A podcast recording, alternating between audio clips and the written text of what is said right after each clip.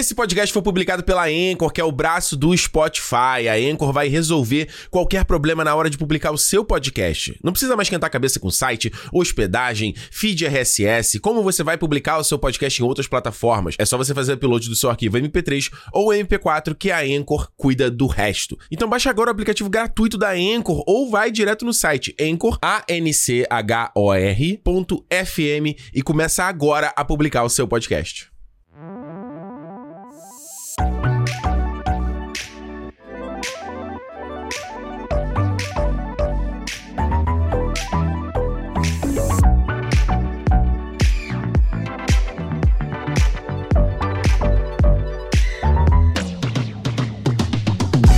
Começando mais uma edição do Cinema, o seu clube de cinema em forma de podcast. Hoje, se você tá vendo a versão em vídeo, você já viu que é diferente. Talvez você ouvindo, você já ouviu que tá um pouco diferente, tá meio ecoado, talvez o áudio. Não sei. A gente tá aqui hoje porque é uma edição especial do Cinema Especial, pode dizer? Especial, especial. Pode ser. Ricardo Rente aqui com vocês. Como você, se você tá vendo em vídeo, aqui do meu lado, Alexandre Almeida, do meu lado direito.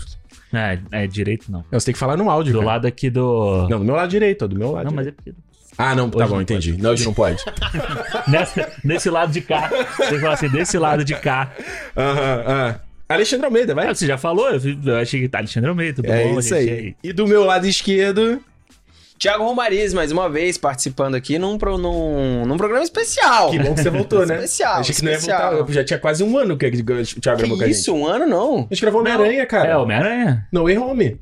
Não, Foi dezembro. Gente já tá não, é não, foi o antes. Foi o anterior do, do No Way Home. Ah, é. O No Way Home você ia gravar e você não É verdade, é verdade. Mas você gravou... Quase não, não, minto, minto. Você gravou comigo. Na verdade, você gravou o Boba Fett comigo, lembra? Ah, Ah, foi é, esse ano, foi, foi esse ano. É verdade, é verdade. Mas a gente tá aqui hoje, irmão. Você já viu o tema aí, na, né, no no título aí do programa. A gente vai entrar no assunto já já, porque é um cinema importante, no momento importante, sobre um assunto importante, sobre um documentário importante.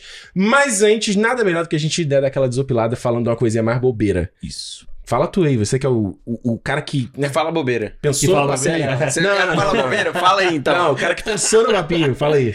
O Cara, então, vou, Ah. vou editar e trazer. Cada um vai trazer uma. que, que uma- a gente tá vendo? É, uma coisa nova, alguma coisa que Ah. a gente viu que a gente não vai falar. Mais bobeira. Ah, não precisa, precisa ser bobeira? Ué, eu ia falar do que, que, que eu, eu falei assim, por que, que eu tô assistindo? Não tô assistindo nada, já começa por aí. Porque, tipo, quem tá vendo o vídeo, a gente tá gravando aqui na, na cozinha daqui de casa. Então, tipo, no meio da mudança, se você tivesse visto atrás da câmera, a casa tá, tipo, um caos, assim. O escritório que vocês costumavam ver a gente gravando vídeo, acabou. Não tem mais, sabe? Então, é, Foi Sério. demolido. é deve demolido. Agora, o que vai vir do Cineote, não sabe. Só, Ah. o futuro, só o futuro, só o futuro dirá.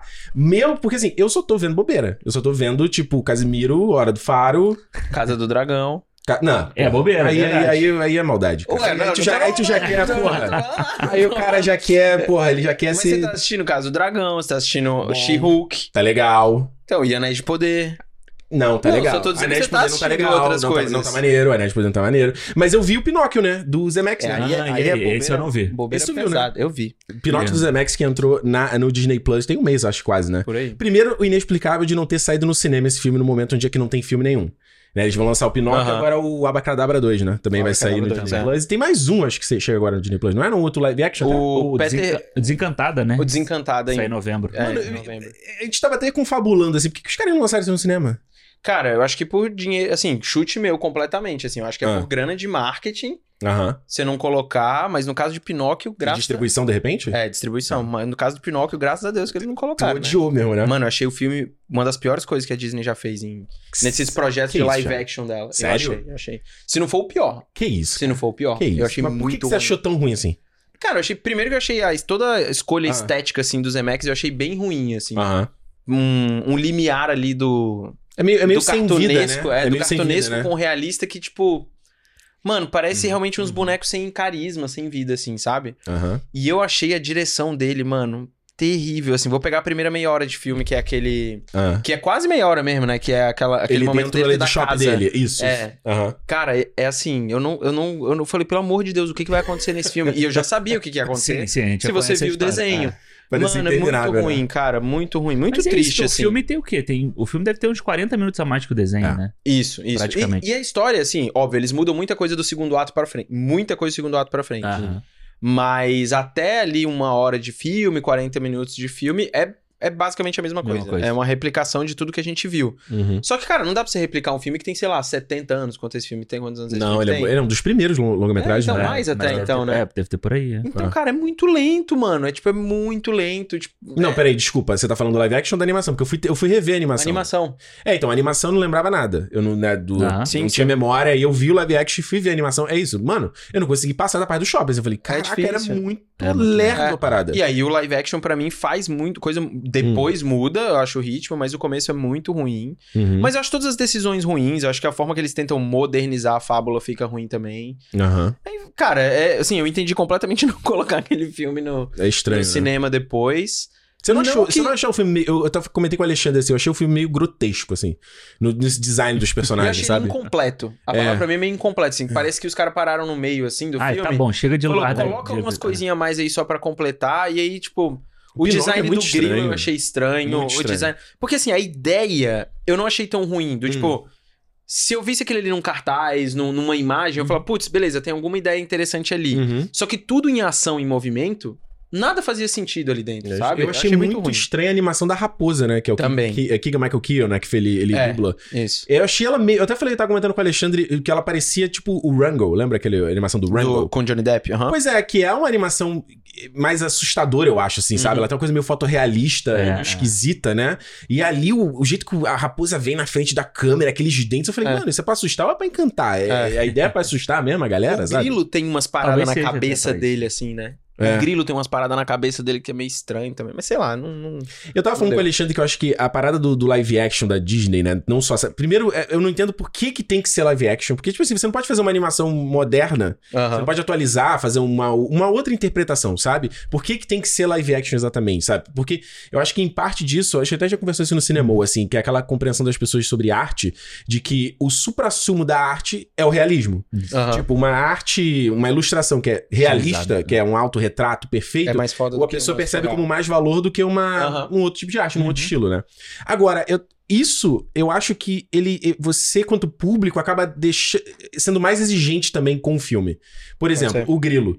Ele aparece, ninguém explica qual é dele, ninguém, aí você não entende se o, se o Gepeto fala, vê ele ou não. Aí ele interage, ele fala com umas pessoas, mas outras ele não fala. Eu falo assim, é engraçado que você vê na animação, você não questiona essas coisas. Aham. Mas no live action você questiona essa porra. Porque tudo, né, ele tá calcado na realidade a parada. É. E que eu acho que é um problema dessa porra, sabe? É, foi até o que eu te falei, né? Tipo, no, no desenho o grilo Ah. também aparece ali e tal. Pois mas... é. Ele começa o filme. É, normal, mas tipo assim, o filme Mas uma- no, no- na animação ele explica melhor porque que ele tá ali. E, ah, eu vou te contar uma história. No- na- eu achei até no live action quando ele começa, porque eu não lembrava da animação, Aham. Que era meio. ia ter uma jornada do grilo, alguma coisa assim. Mas não, ele só tá ali. Ele é só o. O contador de história. Ele é só o contador da parada. É, eu acho que o grande problema dessas, desses live action toda é, é isso, sabe? Tipo, funciona muito bem no desenho, Aham. mas não quer dizer que vai funcionar na, na- no, no filme, assim, no, no live action. Isso. Eu acho, tipo, a Fera, do A Bela e a Fera, do, Isso. do desenho, ele tem um estilo ali que quando você transfere ele pro, pro live action, Uhum. é esquisito, pô, É sabe? É um cara troncudão, com a perna fininha, com não sei É o que e horrível, é tal. horrível.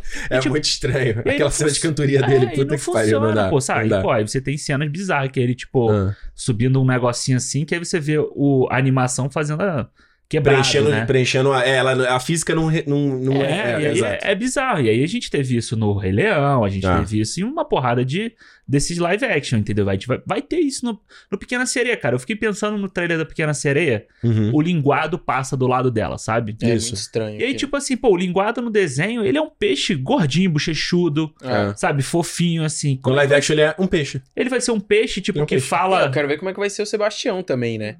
Mas que é é, igual um sirizinho, é igual uma lagosta. Pois é, É eu acho tipo, muito precisa errado. dançar. Não, e que precisa dançar, ele Vai precisa. ser um puta número, ter vários vai ter um números número musicais. musical e tal. Como é Que é que. o David, né? David Diggs, né? É, O então, Hamilton tipo, e tal. como é que você vai fazer um bagulho desse, entendeu? Se você não, não Hum. brinca na parte do estilo, não vai É. funcionar, pô.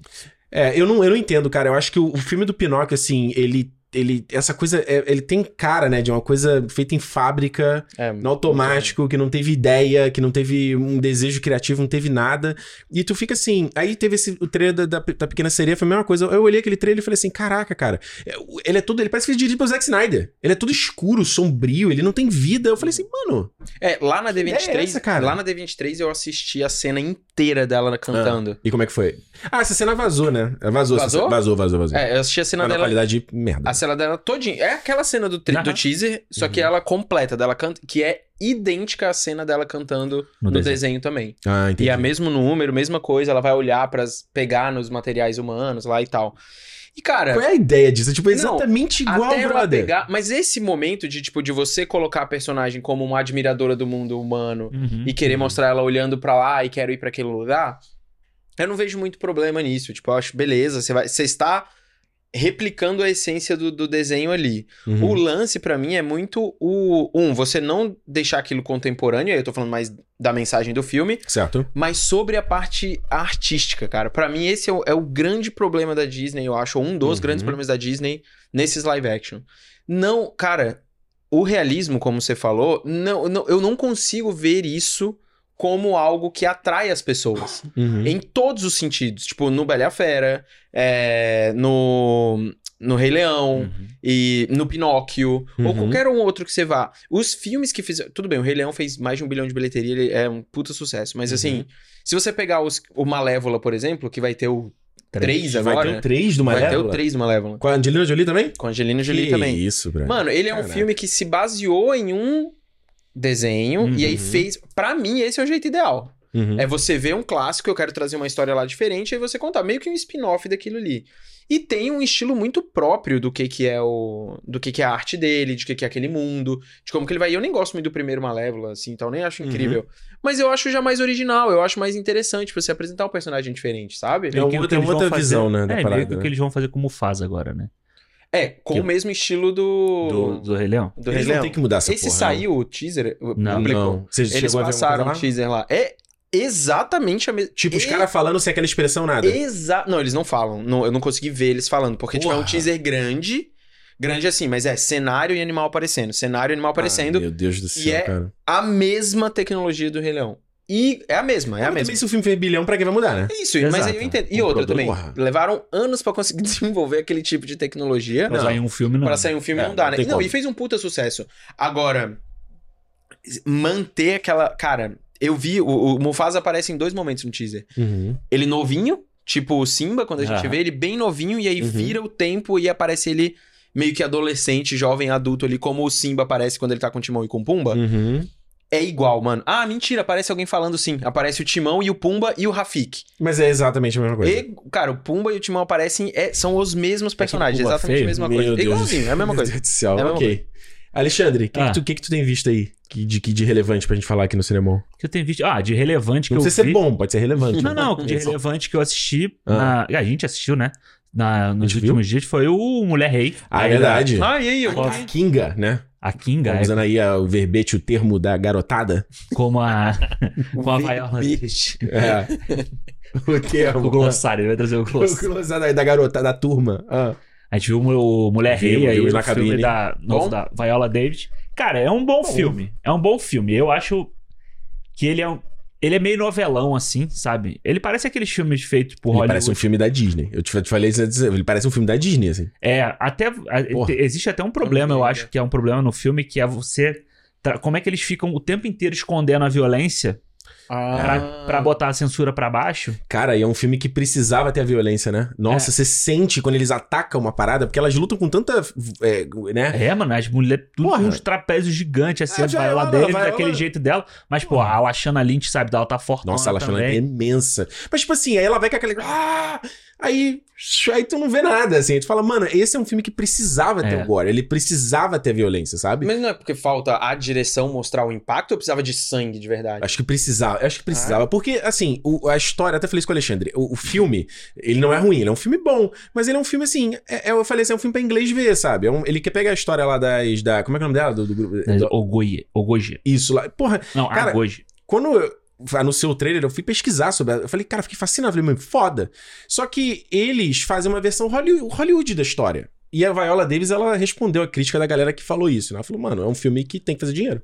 É, mas eu que acho paciência. Basicamente isso que ela falou. que... Mas eu acho que esse é o valor, o valor que ele tem. É, a gente já é viu isso. vários outros filmes com líderes brancos fazendo isso a vida inteira É. também, né? Não, óbvio. Eu acho assim, é o que a gente falou, o filme não é ruim, não, de forma alguma, mas você consegue telegrafar o que vai acontecer com ele. Sim. Sabe? Você tem umas desses, tipo a menina lá, ele tem uma menina, ele faz aquela parada de ter uma menina que vai entrar no grupo delas pra você acompanhar a jornada Sei. dela. Ah, E tem uma relação ali que é, sabe, é muito. é- eu não sei, cada. Assim. Exato, parece que Uhum. foi feito no, no- na pranchete e no mod, moldinho. E tem coisas, eu acho, tipo, pô, parece um parzinho romântico lá. Aí, cara, eu não entendo. Os caras são pra ser. Eles vêm do Brasil. E eles falam é, português de Portugal. Aí eu falo assim: será que nessa época o pessoal não existia o sotaque brasileiro português? Ah, E- tem personagem brasileiro. É, eles vêm E- do Brasil. Eles estão comprando escravos pra levar pro É. Brasil. É, então. Só um deles. Um dos caras é o galanzinho, ele é o bonitinho da malhação. E, tipo assim, um, não escalam atores Ele parece brasileiros. o Vitão. Hã? Ele parece o Vitão, Total, né? total. Ele. O ele Vitão lá o da, Vitão da Luísa. Sonza? É, Só que forte, só que muito forte. Fortão, é, fortão. Que é a primeira Quatro Vitão, assim. Vitão. Mano, que é a primeira coisa, quando o cara te- vai tomar um banho no riacho, né? Ah. Aí a menina vai ver ele. Tipo, caralho, cara, a casa das sete mulheres, isso assim. Não, é, parece. Porra, a Mariana Ximenes vai aparecer daqui a pouco. Eu falo ali. que parece novela, Caralho. porque tem esses cacoetes que parece de novela mesmo. É. Sabe, Marcos Pasquim? Ei, você pode me dar minha roupa e tal, o cara com a mão assim. É, É. parece o Marcos Pasquim aqui dos infernos, assim, do Carlos. Lombardi, assim. Mas Mano. o Top Gun também não tem isso, não? Essas novelinhas? Pô, Não. o Tom Cruise sai lá da casa dele igualzinho uma cena de novela. Não. e com as da é, mina total. lá. Ah, é que ele sai Igual. fora. Mas só isso também. Só que o filme. Então, é uma cena no Top Gun. Aqui é o filme inteiro Ah, nessa tá. parada, nessa É. pegada. É, tem Ah, até. é o filme todo que é assim. Não, É. inclusive tem uma cena lá de. Tem a cena que tem, tipo, na, na cidade, na parte branca, vamos dizer assim, né? Aham. Que parece um cenário real de novela. Porra, assim? Projaczão, assim. Projac. Projaczão, é. Ah. Mas então, mas aí você vê, tipo, é eu acho que é importante o filme ser desse jeito, Ah. porque ele fala com muita gente. Tipo, qualquer, a mãe de qualquer um pode assistir ele e vai gostar, entendeu? Então, tipo, É. você passa essa mensagem de uma forma muito mais fácil. Artisticamente, a gente pode. Ele podia ser melhor. Mas eu acho que comercialmente ele. ele mais Mas é acessível, feitinho. acaba Não, sendo ele- mais mas ele é bem acessível. feitinho, ele é bem filmadinho. Não, ele é. é. bem montado. A fotografia dele é maneira, bonito, os, tem uns os- sets os bonitos. figurinos são bonitos. O, E eles filmaram é, no local, né? Filmaram na África do Sul, é, né? o John Então. Boyega tá, tá bonitão lá, Ah, o fazendo o tá rei. gato. É. Pô, não dá. Assim, mas, é, mas é assim, é isso, é meio protocolar. Tem umas coisas que são meio protocolares ali, sabe? Faz uma Ele não quer ofender do- ninguém, né? Ele não quer ofender ninguém. Ele quer ali, tá ali, faz o filminho dele. É uma versão, tipo, que chama, né? Whitewashed, né? Da história. Me parece, assim. Embora tem a Viola, tem o marido dela, que são negros, produzindo a história e tal. E eu entendo o ponto de vista dela, sabe? Ela falando, olha, tem que ser uma coisa, você se... beleza. É, eu vi ela falar bastante Que disso ela no- nas, nas entrevistas aí. Eu vi ela É. falando bastante, tipo, que esse filme tem que fazer dinheiro, porque vai mostrar um... Sim, ela tá produzindo essa acho que 10 anos já. é, tem filme. bastante tempo. Aí eu vi, eu achei maneiro ela falando assim, pô, se você vai ver um monte de filme que tem umas histórias assim, E ela vai tá ver esse aqui? certíssima. E ela tá e, certíssima. de- e nesse ponto ela tá correta. Eu acho que, eu acho que, vai, eu acho que foi um filme que vale ver. Assim, eu, Eu acho que vale ver Ele, ele funciona. Uma- a gente fala aqui na temperatura máxima, depois da macarronada da mãe, É. com a galinha assada, Não, é. Depois da coca, ele sentou pra esperar o. Eu ia falar o Faustão, mas não tem Caralho, nada. mas aí eu já, já, já dormi já. Pô, ali no. Então, Galinhada, é, frango dormiu- assado, macarronada. Então, aí tu deitou, ali, jogo, aí tu deitou ali no sofá, aí tu vê uma ceninha, você dormiu um pouquinho, você acordou, você não vai estar perdido. Porque o filme é Caralho, tão. não vou ver esse filme de jeito nenhum, mano. Por que não, cara? Não, nossa, não. Mas me deu fome, né? Ao mesmo Não, tempo. Não, não, mas eu acho que vale, vale assistir o filme. Não, Vale, vale. assistir, vale, cara. vale, tem uma a cena de. É que não era. O, o que eu descrevi a cena era que não era pra Caralho. desmotivar. Não, mas é aquele filme que você Mas vai ver o uma cena, você ainda vai entender o que tá acontecendo, tá ligado? A cena tipo, da cara, luta igual- que tem no pelo- meio do filme é muito maneira. Pelo que vocês estão falando, é tipo igual, sei lá, 90% dos filmes de ação épicos que a gente já viu. Total, não, total, tipo um, um Troia, tipo. É um, é, sei lá, um É, diamante de sangue Pô, daquele. não, sabe? ótimo exemplo. O Troia, cara, pra mim é aquele filme. Você pode dormir tr- 40% do filme, velho. é. Você vai chegar no final, é o dilema que você tava, cara, não. Legal que eles estão no mesmo lugar, esse cara tá contra É isso. esse e tal. Aquele, que é aquele- isso? tá ligado? Aquele rei Arthur com. É o, Com é o, É, mas esse o Eric é Bana. mas esse é ruim, né? Esse é, É com o Eric é. Bana? Não, é Eric com Bana, o é é Russell Crowe, Aquele cara do Closer. Clive Esqueci Owen. o nome dele, Clive Owen. É o Clive Owen. É, Clive Owen e a E Kira o- Knightley. É, o Eric Bana é o do Troia, né? E o cara Isso, do isso. Quarteto A Fantástico. Ioan Griffith. Isso. Isso aí. É. Thiago, pra fechar aí, o que, que você tá vendo de, de, de relevante? Caraca, mano, tirando todas aquelas coisas irrelevantes que eu falei agora há pouco, que eu tava vendo. Não, se você quiser falar de uma delas, pode falar, mas a gente vai ter um cinema completo sobre É, isso aqui, exato, mas você não, pode, não. Você, Eu- pode- você quer falar de Anéis de Poder? Você quer entrar nessa seara? Ah, tá. não, não, não, não. Eu tô achando muito chato, mas beleza. Mas vamos lá. Não, não. Ah. Eu tô, eu tô gostando, tô achando que tá legal. Hum. E. Mas, cara, o que eu assisti agora recentemente, eu não sei se vocês falaram já de The Bear aqui em outros. Não, falamos. Eu vi recentemente, eu terminei. Recentemente não, tem tempo que eu terminei de ver. Mas eu reassisti The Bear porque entrou no Disney Plus aqui, Hum. onde a gente mora. E The Bear é uma série da- do FX que saiu no Hulu nos Estados Unidos e Ele não tá disponível no Brasil lá vai no entrar Star no Plus? Star Plus. Ah, Vai legal, entrar no. Star Plus. E, cara, é assim. Eu fico entre essa e Severance pra serem as melhores séries que eu vi em 2022. Caraca, assim. nesse nível. Se Eu- não for melhor concordo. que Severance. Eu também. Que Se isso, não for melhor Thiago, que Severance. Thiago, você tá fazendo Não, eu vou te falar um negócio. declarações fortes. E eu vou te falar. eu- não, eu vou falar uma coisa Severance é muito tranquilamente. foda. Dentro do- da, minha, da minha ideia do que, que é uma série fechadinha de uma temporada. Ah. Tipo, com, cara, The Bear é, me engajou 10 vezes mais do que Severance. Hum. Porque Severance você precisa de um, de um É. engatar ali nos primeiros episódios, porque é a proposta da série também. Pô, o primeiro episódio, segundo episódio de Severance. Eu acho bom pra caralho. É, tipo- No primeiro eu já acho muito bom, cara.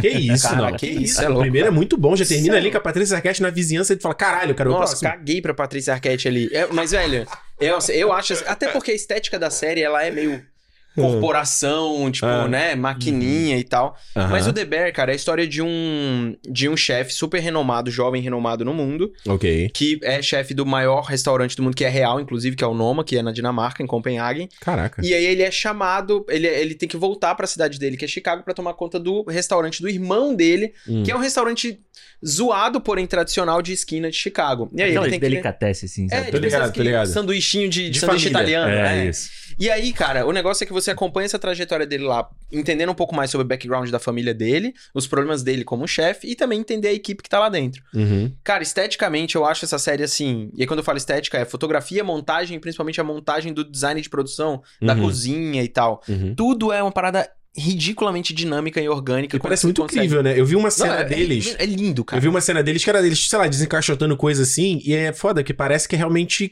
que é um É real. dentro da cozinha. É, Não, é não, dentro- desculpa, era na rua, assim, eles vivendo, Ah, assim, as tá. coisas. Mas é um, ele, é, tem uma realidade no jeito que o cara filma, é muito. Hum. E ele faz parada, isso, sabe? e o que eu mais gosto da série, é, É, e o que é. eu gosto muito da estética da série é isso, assim, do tipo, ele te coloca dentro da cidade, né? Ah, Então, legal. assim, existe aquelas, aqueles takes da cidade, mas do transporte público, de como a arquitetura de Chicago se mistura com o movimento das pessoas, e as pessoas têm aquele mesmo ritmo da cidade. E a série passa isso tudo, são seis ou sete episódios? Nossa, só São isso? Oito. Oito? Oito. São oito episódios de vinte e poucos minutos, Que é isso? né? E o último episódio, pra não mentir, é um pouco maior, ele tem 40 e pouquinhos. Ah. Mas tem um episódio no meio que Nossa, é o sétimo. sétimo episódio, que tem Esse, 18 minutos. Esse, o Alexandre já falou, tu já falou do É um 7. episódio que só é um, é um corte só, é um grande plano sequência Isso. dentro da cozinha. Foda. E é, é lindo, é muito bem filmado. Ele é muito bom, mas ele é, ele é tipo uma das cerejas, uma das várias cerejas que tem nesse bolo, sabe? Foda. Ah, Mas É me explica legal. por que que chama The Bear, ou urso.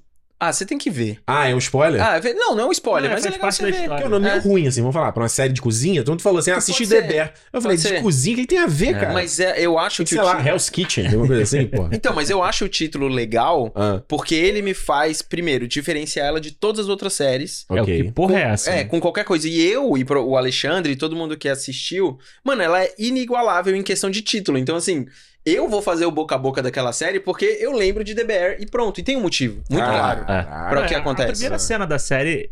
Ela já, deixa pra você claro já por meio que quê. trabalha sobre isso, né? Ah, é? É. Mas eu gosto muito dela, assim, por vários motivos, mas o principal delas é. O principal deles é que. Ah. Acho que ela mostra muito pra gente, é, principalmente nós todos, e eu acho que a audiência do cinema também, a gente, velho, mergulhado em obsessão de, de conteúdo, né? Pro tipo, ah, precisamos consumir, consumir, consumir. É tipo, a gente tá obcecado também no negócio das conexões e contexto. Hum. Ah, eu preciso da explicação daquele cara que, que ele tá lá, aquele cara que ele tá lá. Não, eu não preciso das explicações. Essa série, essa série não tem contexto. Essa série, ela joga os personagens e constrói ele a partir Ah. da jornada. Entendi. Ele não precisa explicar cada passo que o cara dá. Ele não precisa explicar todas as motivações de todo mundo. Ela vive pelas situações que ela impõe às pessoas. Saquei. Sabe? Tipo, tem as pessoas. Igual aquele. Sabe o episódio de, de Sandman da. Eu não vi Você não Sandman viu? todo ainda, não vi. Você viu o episódio do, do, do diner lá? Do, do restaurante? Acho que eu não Que todo nesse mundo episódio. começa a morrer? O quarto não, o episódio? último episódio que eu vi foi o dela jogando com a morte. Que, aliás, eu achei esse episódio muito foda. Ele, ele jogando com a morte. Desculpa, com o Lúcifer. Ah, que ele vai no inferno, ele tem que pegar uma Ah, parada. não, então, é o anterior a esse. Que restaurante? Que todo mundo começa a morrer no restaurante e tal, por causa do. Enfim, se você não lembra, você não viu. Dormiu. Cara, é provável também. Ih. Mas o. Esse episódio me lembrou muito disso, do tipo. É, no, a lanchonete. Sabe a lanchonete? Caralho, não lembro. Eu sei, eu tenho. Não, se você tivesse O visto, episódio da provavelmente você Constantine, que eu achei muito foda, adorei a menina que fazia Esse é o Constantine. primeiro, esse é o segundo. Esse é o segundo. O segundo É. ou o terceiro? Não, terceiro, eu acho. É, alguma coisa assim. É, e aí o do Lúcifer, ele falava, vou pro inferno, aí foi pro inferno. Eu não lembro disso de a galera morrer. Nossa, eu não lembro mesmo. É. Aí tem esse episódio que o Sandman, inclusive, só aparece no final, né? Você assistiu? Não, ainda não. Ele só aparece no final. Mas em- o que, que eu quero Ah, dizer com isso fala é. aí. O contexto da história como um todo, pra onde vai, quem vai, o que que vai. Não importa, cara.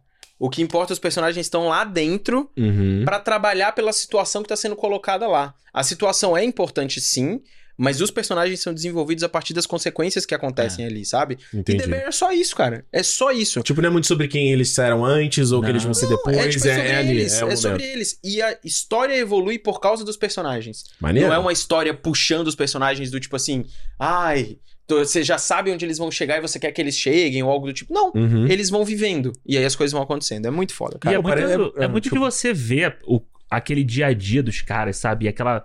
Eu acho muito interessante na série que ele- como ele vai criando tensão só com o, o trabalho dos caras, É. entendeu? Tipo assim, porra, vai abrir daqui a duas horas, tem Uhum. que ficar pronto. Foda. Aí começa, mano, cadê? Não tem a carne pra fazer o bagulho. E aí? Ah, Ou não- seja, quem jogou Overcooked É, aí isso. vai tá... É. Então, tipo, eu acho muito foda. Acho que como os personagens são muito bons, até o personagem É. menorzinho da série ali, que tá ali na cozinha, sei lá, o cara que tá limpando o prato, entendeu? Tem uma hora que ele.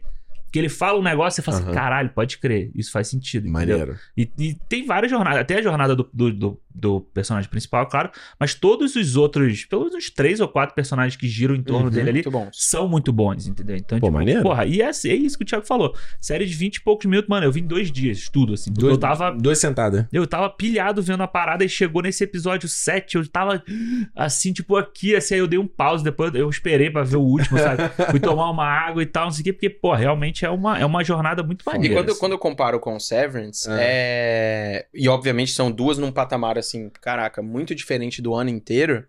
Elas são diferentes, Uhum. mas aí pega pra mim por uma questão de. Eu acho Severance muito massa. Muito massa, muito massa mesmo. É uma das melhores séries do ano pra mim. É, porém, ela trabalha dentro do.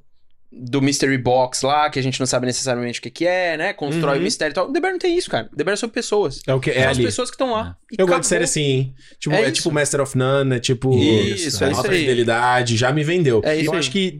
Fala, Não, quer e pô, eu acho Ah, muito foda como ele corre com a câmera dentro da cozinha e são os corredorzinhos apertados, mano. Foda. Fala, como é que esse maluco tá passando? Tipo, Coloca- um making off, né? Pra mostrar. É. Isso, ele coloca Tipo a como câmera eles fizeram atrás na- do fogão, aí pega a chama do fogão e o cara lá atrás. Isso é foda. Tinha que ter um muito making off igual aquela do, daquela série Kidding, sabe? Com o Jim Carrey. aham. Sei. Eles mostram aquele plano de sequência foda e tal, e pra pra gente ver esse detalhe. Então, assim, acho que fechando o papinho aqui, que virou um papasso, na verdade, acho que a gente ficou em três níveis, né?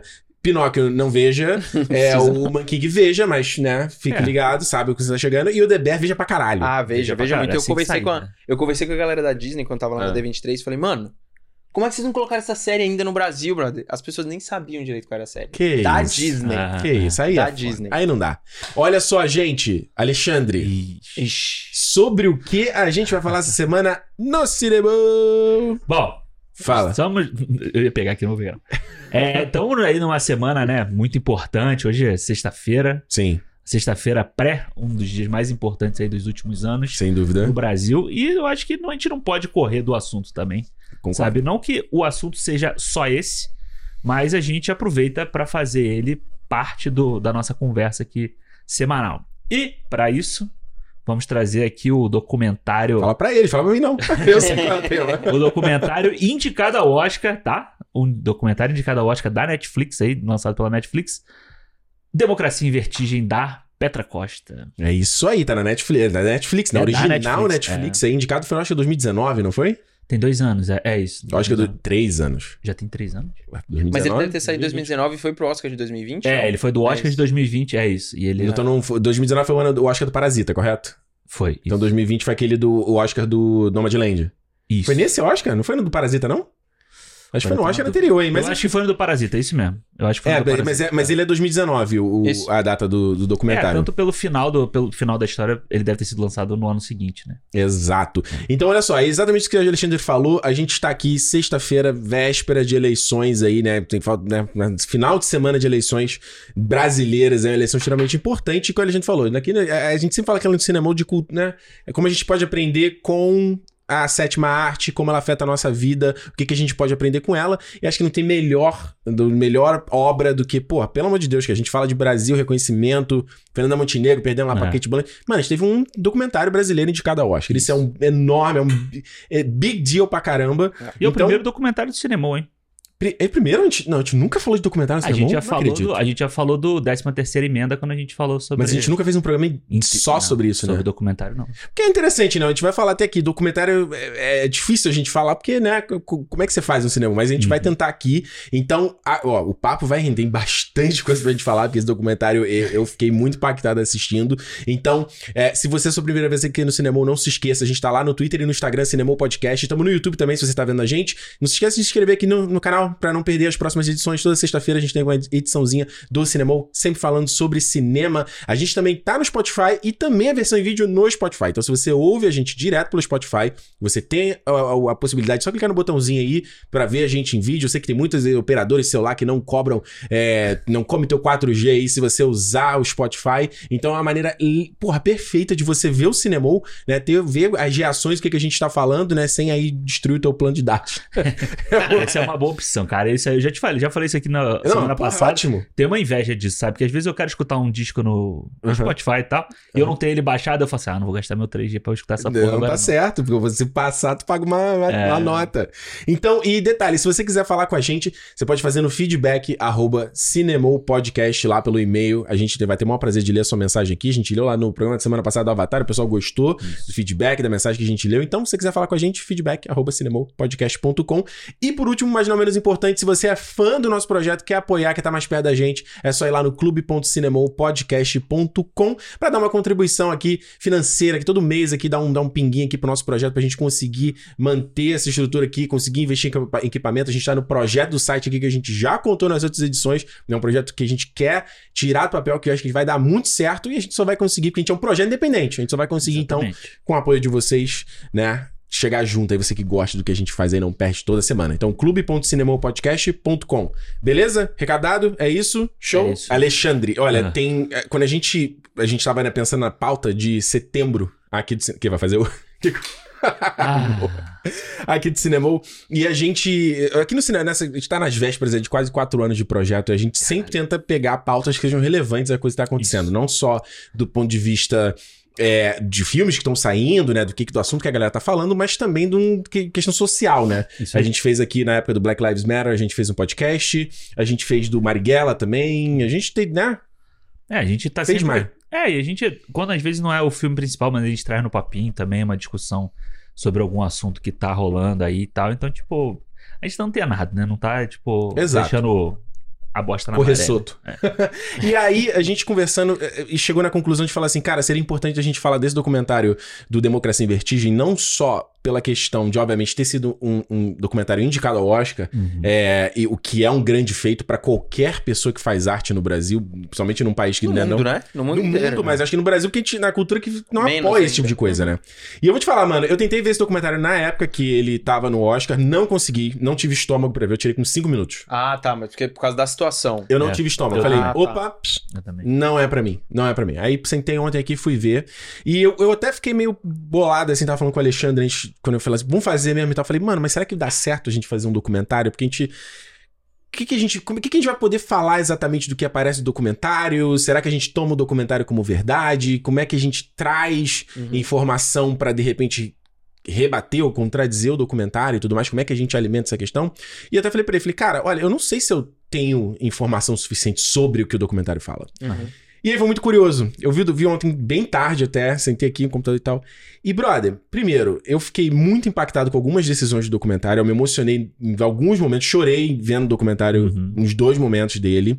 E o mais impressionante que me chamou foi que, tipo assim, tudo que apareceu ali, eu tinha memória. É, eu lembro de tem. ter visto. Eu lembro de ter visto notícia. E eu vou te falar, mano, não ter, a minha reação foi parecida com a do, do, do Alexandre. Eu terminei uma mensagem pra ele, cara, que bando de filho da puta, mano. Que ódio, brother. Cara, não eu, tem como, eu também, não, eu nunca tive coragem mesmo de assistir, sabe, o, o documentário. Eu sempre falei assim, não, eu quero muito assistir, mas eu não sei se tá no momento. Tipo, 2018 foi um ano que a gente se mudou pra cá. É né? verdade. pro, pro Canadá, então, tipo, eu e a Renata a gente se mudou pra cá. Então era, era, foi uma situação muito complicada pra, pra gente ver aquilo tudo Uhum. ali. Então, tipo, quando acabou, tanto que eu, quando eu assisti, eu falei com o Ricardo, falei assim, caralho, ainda bem que a gente não vai gravar agora, senão eu ia tacar o microfone na parede. de ódio que eu tava da- do bagulho, sabe? Mas eu achei muito foda. E eu acho legal a gente falar sobre documentário aqui também. Hum. Falando sobre documentário em si, né? Sobre Uhum. o, o gênero documentário. Porque documentário é um, é um lance que você. po- Existem gêneros de documentário dentro do documentário. Né? Isso é verdade? Claro. Você tem o documentário mais jornalístico, que é aquele que você traz entrevistas com pessoas, sabe? Aquela coisa tipo meio. O 13 terceiro O emenda. décima terceira emenda. Você tem a pessoa sentada dando depoimento e você vai juntando com o que você quer contar. Aí você coloca uma colinha ali no meio, né? Exato. Você É. tem documentários que são mais de narrativa. Tipo lá o. Tipo esse, o Democracia em Verti- Vertigem. É, mas o, o Winter on Fire, sabe? Aquele esse eu não da vi. da Netflix, Ucrânia, né? Da Ucrânia. Isso. Que, Que foi ele- indicado ao Oscar também, não? Também foi indicado ao Pô. Oscar. E ele é um documentário em que ele pega imagens daquela época e ele conta a história do que está acontecendo ali com Uhum. aquelas imagens. É como se você estivesse vendo um filme Hum. que usa imagens reais. Sabe? Então ele monta a narrativa, tipo, vai começar desse jeito, não sei o que acontece. O, o Como gol- se estivesse vendo um filme. Exatamente, Ah, como é. se estivesse vendo o filme. Foda. E eu acho que esse documentário aqui, ele faz uma coisa maneira, porque ele pega o relato jornalístico, né? Ele pega essa parte toda do que aconteceu. Então a gente vê imagens de TV, a gente vê imagens que a, a própria Petra faz e tal, mas é, Uhum. eu acho legal dela juntar com uma linha narrativa que é a história da vida dela, da família dela Uhum. e tal. Então, Isso foi muito surpreendente, eu não sabia disso. é, você, você colocar histórias de pessoas re- reais, não, né? Mas, tipo, uma história pe- pessoal da, da diretora, fazendo um paralelo com a história do Brasil que ela tá contando ali, cara, eu achei isso muito interessante. Isso foi uma parada que eu achei muito interessante na parada. Eu não É. esperava e eu acho que ele dá uma dinâmica pra você ter duas horas de muita coisa sendo contada ali Um gap, né? Um salto gigante de tempo, né? Na É. história, né? e que ela faz muito bem, sabe? Eu acho que ela. E é ela que tá narrando, né? Ela que tá fazendo o filme todo. Ela tipo, que filma muita coisa também. Ela filma, Ah. é, ela filma, ela entrevista, Ela a monta galera, ela monta, ela, ela narra, então, tipo, é um puta trabalho de realizador também, entendeu? Então eu acho Sim. que é um, um valor muito grande pro, pra- para o documentário em si. Então eu acho que documentário é uma linguagem que eu acho muito maneiro. Quando eu comecei a estudar agora, era uma coisa que eu tava pensando, do tipo assim, como é que você escreve um roteiro de um documentário, entendeu? Porque, tipo, porra, Você filma, filma, filma, depois vê o que, que aconteceu ali e é, monta, né? ou então que no, caso dela, você tem Oh. uma história que você quer contar, Uhum. mas você não sabe o que, que pode vir E depois. você, se tenta pegar o shot que você precisa, né? Exato, você, Entendi. como a gente falou, ela faz aquele shot que ela tá filmando, tá falando a galera xingando a Dilma no panelaço, e ela volta e pega um momento certinho do que a Dilma tá falando na televisão. Eu É achei isso magnífico. doido Essa parte, essa parte do panelaço com a declaração dela, que ela usa uma. Você vê que é filmado com iPhone a parada. É. E ela faz, né? Ela eh, filma a galera lá fora, é um bagulho super cru, um bagulho super YouTube, eu acho, assim, sabe? Pois é. No melhor dos sentidos, sabe? Não Aham. querendo demérito Não, tal. não, mas você vê que, que ela sabe o que ela tá fazendo. Ela sabe, ela chega lá fora, ela pega o cara falando Dilma puta, e aí ela volta e você vê a, tele- a mulher na televisão Uhum. fazendo uma declaração importante pro país, entendeu? É verdade. É, é, eu, eu tenho uma. Antes de falar da, da minha experiência assim, com o documentário, eu acho que Uhum. tem uma coisa na, na realização da Petra como um todo que ela queria muito mostrar a visão dessa nossa primeira presidente no meio de uma grande crise política, né? Não, não necessariamente a gente sabia tudo o que ia acontecer, mas ela teve aquele acesso aos bastidores claramente com a intenção de mostrar a visão da Dilma ou a repercussão de tudo da Dilma dentro de tudo, né?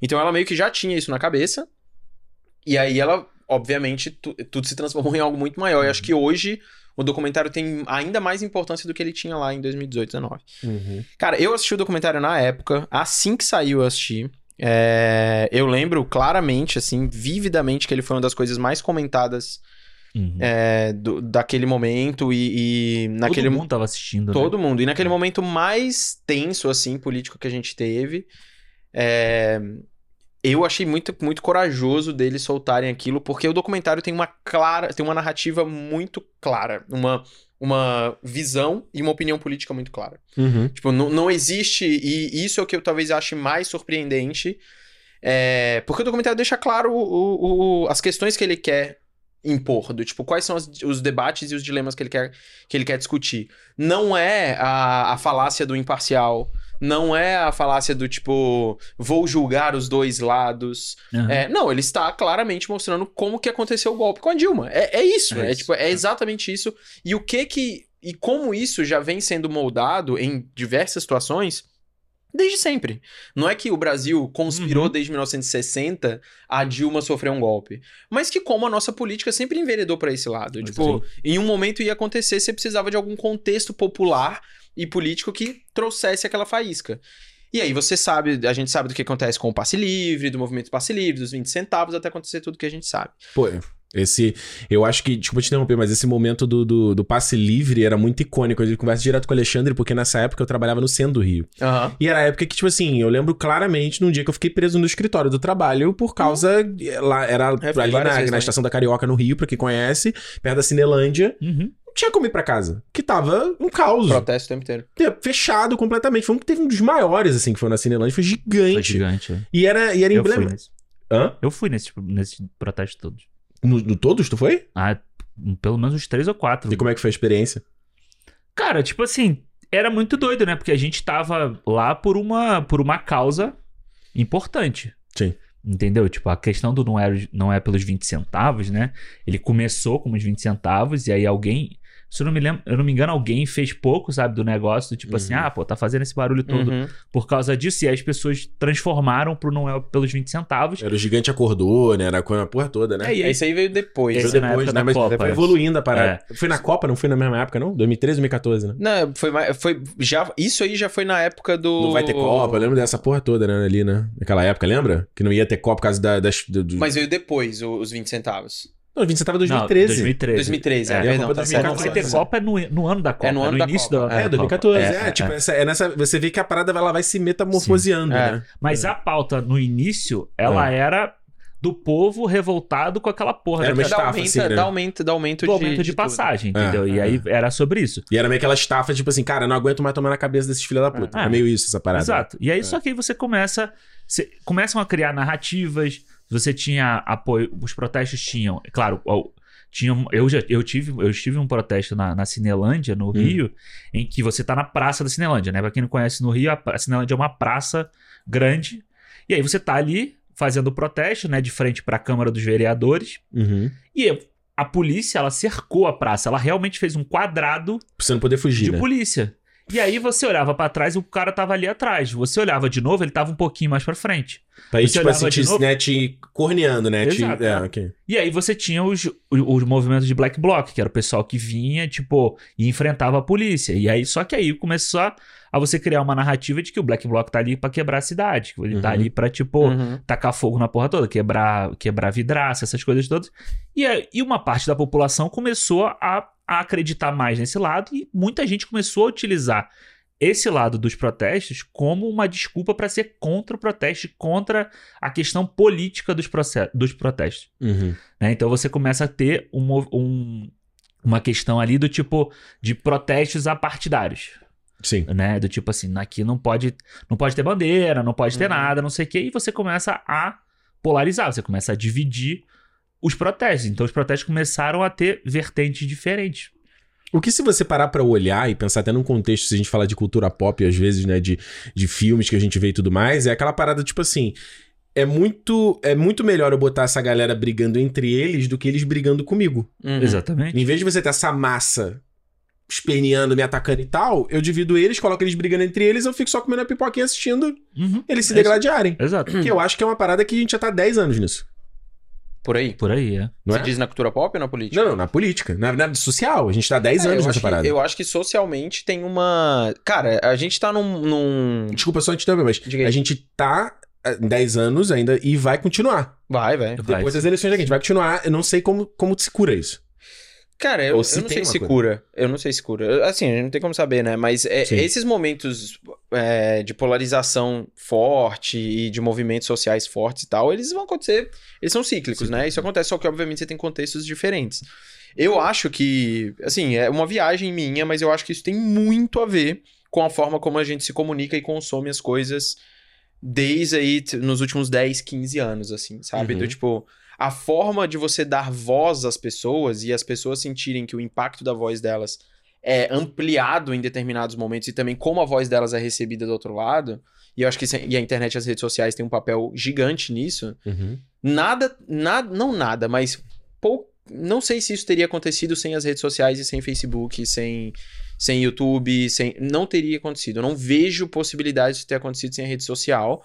E, E até é impossível, eu acho até desleal quando você compara o, essa, esse tipo de protesto, esse tipo de revolução com outros. Porque, É- assim, é justamente, outro você tem contexto, internet. exato. É outro Ah, contexto. Ela muda tudo, ela muda o jogo de tudo. Porque tinham coisas muito pequenas nesses, nesses protestos que aconteciam Ah. que eles lideravam a narrati- a narrativa pra tudo. Uhum. Então, por exemplo, eu fui pra alguns protestos também, e eu- isso lá na Paulista, né? Na Avenida Paulista. Eu trabalhava no Omelete na eu tô época. fora, quinzentão. Não, a Caralho. única vez que eu fui pra. E eu, e eu me arrependi de ir em vários deles, na, na verdade, depois, Uhum. assim. Sim, é, no final das contas É, acaba se E arrependendo. eu, o, eu lembro de muitos momentos onde eu tava em protesto, cara, a massiva maioria da parada, as pessoas estavam fazendo um protesto justo pra cacete, tipo, com palavras de ordem, indo contra o sistema mesmo. Uhum. Indo contra a polícia, que a polícia de São Paulo, por exemplo, a maior parte dela, Hum. é violenta caralho. E, tipo, ele bate em todo mundo e não quer saber de nada, entendeu? Só que qual era a narrativa que era. que explodia nas redes sociais e na TV aberta e tudo mais? Hum. Mano, era um black blo- block, às vezes, ou uma pessoa mesmo, que ia lá e, mano, quebrava o vidro de uma estação As de metrô. câmeras todas pegavam e apontavam essa e pessoa, era essa só parada. aquilo. É. E aí era só aquilo. E aí, tipo. Ah, Fala aí, desculpa. aumentava, aumentava, aumentava isso, e aí o escopo ficava cada vez maior, porque o protesto, tudo bem Valeu, protestar, mas não pode violência. Falei, isso já me dava raiva naquela época. Eu falei, brother, você já Existe viu... um protesto sem violência? É óbvio que não, brother. Você já viu alguma coisa mudar na história sem violência? Não muda. Não. Não muda. Eu lembro... Os advogados de vitrine, né? É, eu lembro de, que... De vidro de vitrine. É, eu lembro que Um eu... advogado da vitrine do Itaú. Eu lembro que eu gravei, mano, um Rapadura Cast, eu acho. Hum. Em 2014, 12, sei lá. Uhum. E eu discuti com um cara, eu não lembro quem é agora nesse negócio. Ih, caralho. Porque eu falei muito assim, eu falei, cara, eu não sou contra esses protestos, mesmo os que acabam tendo violência. Óbvio que eu vou, eu vou julgar a violência se você machuca alguém, etc, etc. Claro. Mas movimentos sociais sem a violência, e eu não tô falando de gente que tem que matar as pessoas, Não. mas eu tô falando que assim, o momento de violência, ele é natural. Se você estudar a história, Uhum. você vai ver que essas coisas acontecem. É parte do Entendeu? comportamento humano. Óbvio, é natural. Principalmente quando você tem um sistema e um país e um sistema político como o nosso, que tava fudendo com a vida das pessoas. É tipo, Não, isso você- ia acontecer. E se você parar pra pensar, tipo assim, se você tá vivendo numa situação de opressão, não existe maneira de você ter uma ruptura dessa situação, porque tipo, as pessoas que estão te oprimindo, elas não vão sair por boa. Fala assim, você deixa eu sair, É. você para de me oprimir. Não existe isso. E aí o que aconteceu Por com a favor, evolução. abaixa a, passa- a Por- passagem. É, Exatamente. Pô, baixa a passagem. É. Pô, por favor, para de me esculachar. E o Não que existe aconteceu, no, e o que a Petra mostra muito bem na democracia, é como a, a elite e boa parte da direita e depois a extrema direita do Brasil conseguiu se apossar desse Exato. discurso e dessa, e dessa revolta e disso tudo pra falar, pra falar exatamente isso. Você não precisa de violência. Tá vendo o que, que eles estão fazendo? Isso é a esquerda falando lá, os vagabundos de não sei o quê, que usa não sei o Cara. quê. E aí, com o tempo, essa narrativa de protesto virou o protesto que depois na Paulista, Da- da em Dilma. 2018, Isso. 2018, 2000, é, 2000, não, 2017 e tudo mais, 16 até, antes até. virou o protesto onde tinha gente pedindo a volta da, da ditadura Da ditadura. militar. Mano, eu Sabe? lembro que eu tava, eu tava em São Paulo no dia que teve aquele um protesto na Paulista que teve um milhão de pessoas. Nessa época pra derrubar Um milhão. Era uma parada assim, mano. Eu tava naquele, naquele Ibis que tem ali perto da, da como é que é o nome daquela Consolação. Consolação. Caralho, e aí eu queria, tipo, dar uma volta, né? Eu queria andar, tipo. Esquece. Eu tinha ido poucas vezes a São Paulo. Já tinha ido uma vez antes só pra ir no show e voltar pra casa. Só queria passear. Mano, o a quantidade de gente com camisa É. do Brasil, essas coisas que passavam, era uma coisa que eu fiquei assim. Eu, e eu tava de preto, só de preto. Aí eu falei assim: fudeu, mano, o que eu tô fazendo na rua? Não te achar um black block. Aí eu, encostei, eu fui na Paulista, eu- ali no início eu encostei, fiquei encostado olhando as pessoas assim, e era Tu bizarro. não sabia que tinha um protesto? Não, eu sabia, mas, eu não sabia que ia ser naquela dimensão. Eu nunca, não tinha visto ainda esses protestos de 2016, 2017, assim, nessa proporção. E aí eu tava, fiquei encostado e olhando, e aí você via as pessoas, tipo, tirando foto com, com policial. Isso, é, cara, nossa, eu vi Sabe? tanto isso, cara. E aí você viu o cara na, na Paulista, e é muito doido, né? Porque a gente vê no centro as pessoas morando, que no Rio, a gente não tem essa noção das pessoas morarem no centro. Muita gente mora no centro do Rio. Aham. Mas, tipo, em São- na Paulista você tem apartamentos gigantes Tem, e tal. sim. E aí você viu o pessoal na, na varanda, tipo, com champanhe. É. Sabe, era uma parada bizarra. Era um cenário bizarro, assim. Eu fiquei olhando aquele negócio um Uma tempo. distopia total, né? E Uma parada eu de, tipo embora. assim, de, de, li- de Não, mas e- livro, quadrinho Mas, sobre essas tem- porra, né? mas eu acho que tem uma parada interessante que, de novo, no documentário eu acho que mostra isso muito bem. Como não foi somente uma coisa de desse movimento de extrema direita que a gente viu culminando no Bolsonaro, com quatro anos do governo Bolsonaro, é, que muita gente comprou essa narrativa do PT ser, né, o, o- com todos os defeitos O absurdos Darth que o PT Vader tem. do Brasil. É, ou o imperador, na verdade, né? Porque não Aham. tem nem é isso, a- o Império Galáctico brasileiro. Exatamente. Tipo, de como só que o mal a ser combatido era isso e somente isso. Todos os problemas do Brasil, a culpa Estavam- é desse, desse, desse grupo. Exatamente. Esse é o nome. E eu gosto, eu assim, eu gosto muito do, do documentário, cara, e pra mim ele, eu tava revendo ele ontem, é, Antes de você dormir? e antes de eu dormir, e eu falei uma coisa pra minha mãe quando eu tava assistindo assim, é, sobre a Dilma. Cara, eu, eu não acho que a Dilma fez bons governos, tá? Nem o primeiro e não. nem, nem a segunda parte dela. Acho que foram. O primeiro foi. O segundo nem se fala, eu acho que foi um eu nem desastre. votei nela. Eu acho que eu, nem, acho que eu anulei meu voto no Não, segundo. eu votei, na- é. eu votei nas duas, mas eu acho que o governo dela, o segundo, foi muito ruim. Sim. E o primeiro comprovou que ela não deveria ter sido a escolha do Lula pra ser um presidente. Eu acho que o documentário deixa claro momento. isso, né? Ela e ela mostra. não queria. É, É. deixa. Ela, eu acho que. Ela o- fala isso, é muito boa essa Ela, não, parte. ela fala que não queria ser presidente. Cara, né? eu, eu, eu vou falar, esse documentário ele me mudou muito a minha ótica em relação a Dilma. Já tinha mudado nesses últimos anos, porque na é- nessa época do, do governo dela, da do- de toda essa loucura, tipo, era aquela parada. Mano, a mulher parece incompetente, ela não sabe o que ela tá falando, despreparada, Uhum. falando uns É. absurdos. Eu falei, mano, o que essa mulher tá aí, né? Mas, olhando agora pra trás, depois de tudo que aconteceu e vendo esses detalhes do documentário, cara, é- a, a bravura dela e a. E a, e a- é como a, a estoicidade dela lá no, no julgamento, dela falando com as pessoas, dela fala da tortura, não derramar uma lágrima, da, da questão de- emotiva. Ela é absurda. Porque, porque eu achei muito maneiro dela, dela a Petra, por, por ser mulher, né, dar esses highlights da questão sexista do impeachment. Aham, totalmente. Os caras, ai, porque ela não era nice, né, porque ela não... É, o não- tchau, tchau, querida lá, o tchau, querida. sabe? É, ai, porque ela não tratava a gente bem, ai, É. porque não sei o que, não sei o que. Aí, Essa quando- parte é muito boa, né? Que ela fala pro cara assim: ah, então foi porque ela não te deu um abraço? Porque ele fala, né? Porra. Ah, ela nunca Ah, nunca abraçou me dei um ninguém. abraço. É. Ah, ah, então, mas, então você Então tá é por causa do tirando ela abraço. por causa do. Não, então, não é isso. É porque é, o trato dela. É, não é isso, mas é isso, né? Tipo, e- Óbvio e, a é. sociedade é isso. A mulher, ela tem que ser é isso. Ela é a, né? Ela Nice, tem que ser a legal. mãe. Ela tem que Ela tá- tem que ser a mãezona, ela tem que ser, ela tem que estar sempre sorrindo, né? É. Isso é engraçado. Se você for pegar até na história do Brasil, né? E, e história do mundo mesmo, né? A mulher é isso, né? Ela tinha que saber se portar, né? Chegar É, e se ela falar, não for quê. essa A gente vê pessoa- Até hoje essa porra, né? Sim. É, se Até ela não hoje. tiver a maternidade como característica principal, ela não é uma pessoa bem é, vista. né? ela tem que ser acalentadora Isso. e. E, não precisa, né, cara, necessariamente ser. E eu, o que eu tava falando, eu falei pra minha mãe, eu falei pra ela assim, eu falei, cara, olha, eu tenho muitas críticas a Dilma. Agora, eu acho, eu acho ela assim, obviamente eu acho que o Lula é um dos maiores símbolos políticos negativos ou positivos, ele é in- indiscutivelmente um dos maiores símbolos políticos que a gente tem. A Dilma, eu acho que com o tempo ela vai virar aquele tipo de, de, de figura é, quase que mitológica, assim, sabe? Porque Sério? o que essa mulher passou na vida dela sim. antes e ela ter tido a história de, né, de ter sofrido o impeachment completamente sem sentido, porque foi um golpe, todo mundo ficava falando que não era. Golpe não Claro é só que foi. quando você entra tanque Claro na parada, é, Exato. um golpe não é só político. quando você usa força. Exato, é um golpe político. Claro O que ela fez naquele discurso dela do impeachment é, e como ela se portou depois do impeachment. Porque a Dilma poderia ter sido, cara, hoje, né, 4, 5 anos depois de tudo que Anarquizada. aconteceu. Ela poderia ter sido a pessoa mais. O Ciro, com todo o respeito, o Ciro tá há duas semanas Aham. perdendo a eleição, né? Entre aspas, e já pirou. chamou todo mundo de Exato, nazista e fascista.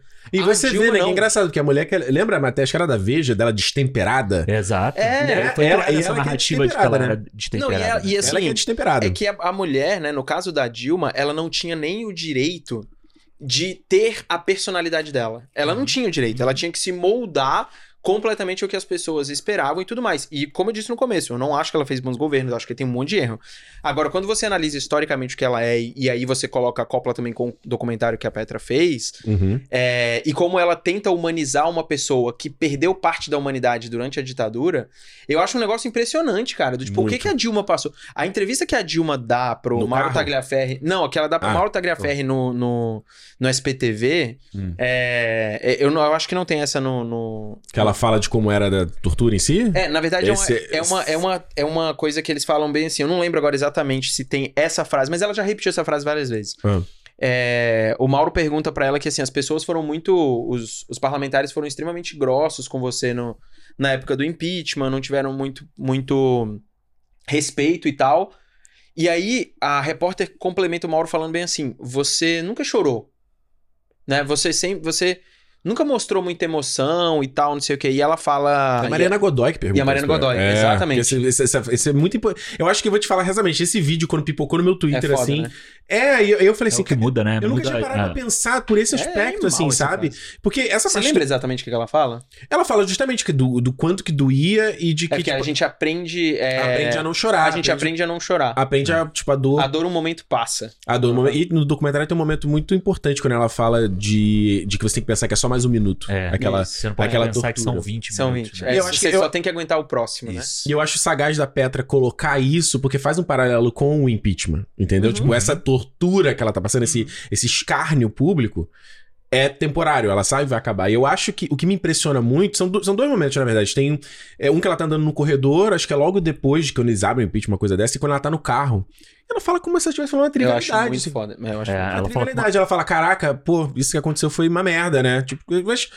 Como se ela estivesse falando assim, ah, pô, cara, choveu ontem, né? É a hora que ela tá com o Cardoso no, no corredor, com o Cara, advogado dela. isso. Que eles estão falando sobre como é que foi. Aí ele até fala assim: nossa, impressionante ver gente que veio aqui de manhã falar com você, ela tá tudo bem.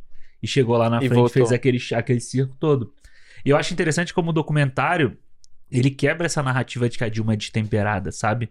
Porque Porra, ele mostra o tempo inteiro ela muito serena, muito compenetrada. Os caras estão lá esculachando ela na televisão e ela tá sentada olhando, tipo, ela podia estar quebrando a porra do Palácio do Planalto inteiro, entendeu? Exatamente. Do jeito que as e a Petra escolhe dela. os caras parlamentares que fizeram o carnaval, né? O cara Pô, gritando, claro. Berrando. Foi um grande circo, né? É. Mas Sim. o que eu acho, eu acho muito foda também, uma coisa que ela faz sobre a Dilma, é porque a Dilma, ela passou por esse, por, nessa narrativa da destemperada, da mulher não sei o quê, da burra.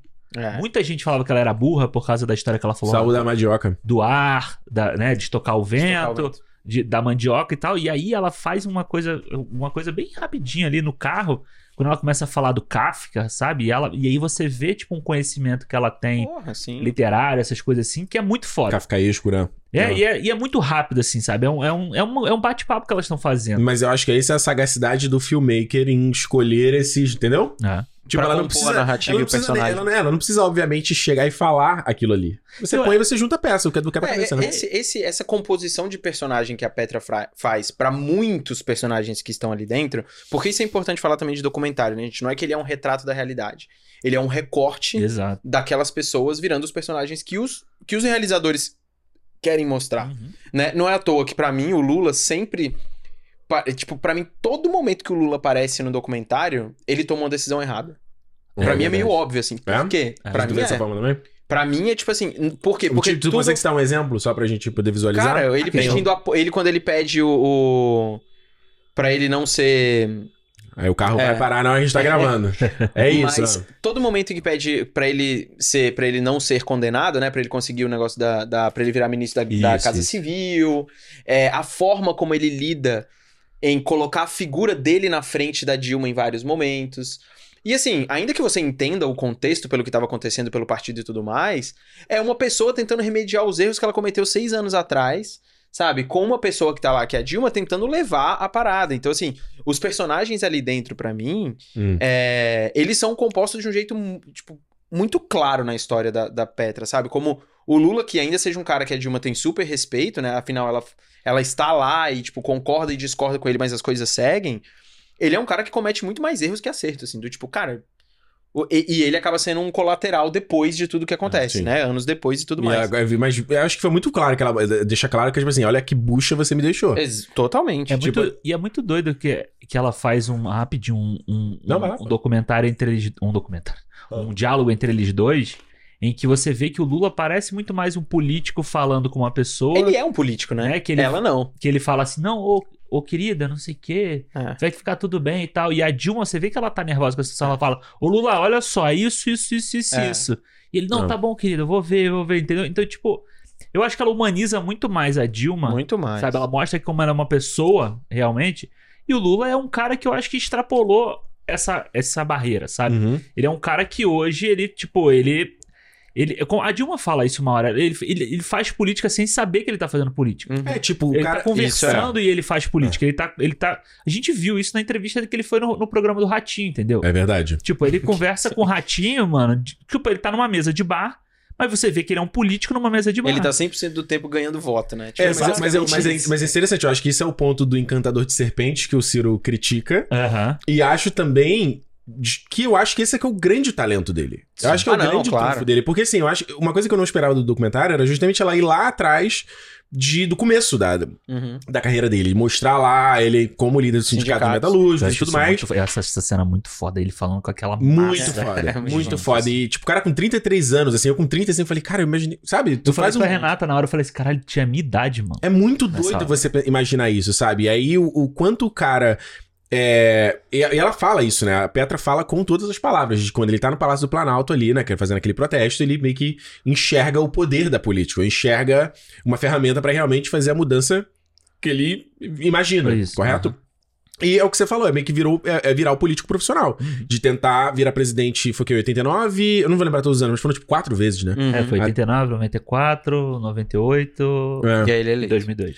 É, eu acho. Eu, essa coisa de falar que o cara tá fazendo política, mesmo quando ele não tá pensando em fazer política, eu não acho isso necessariamente uma, um- uma característica negativa da pessoa.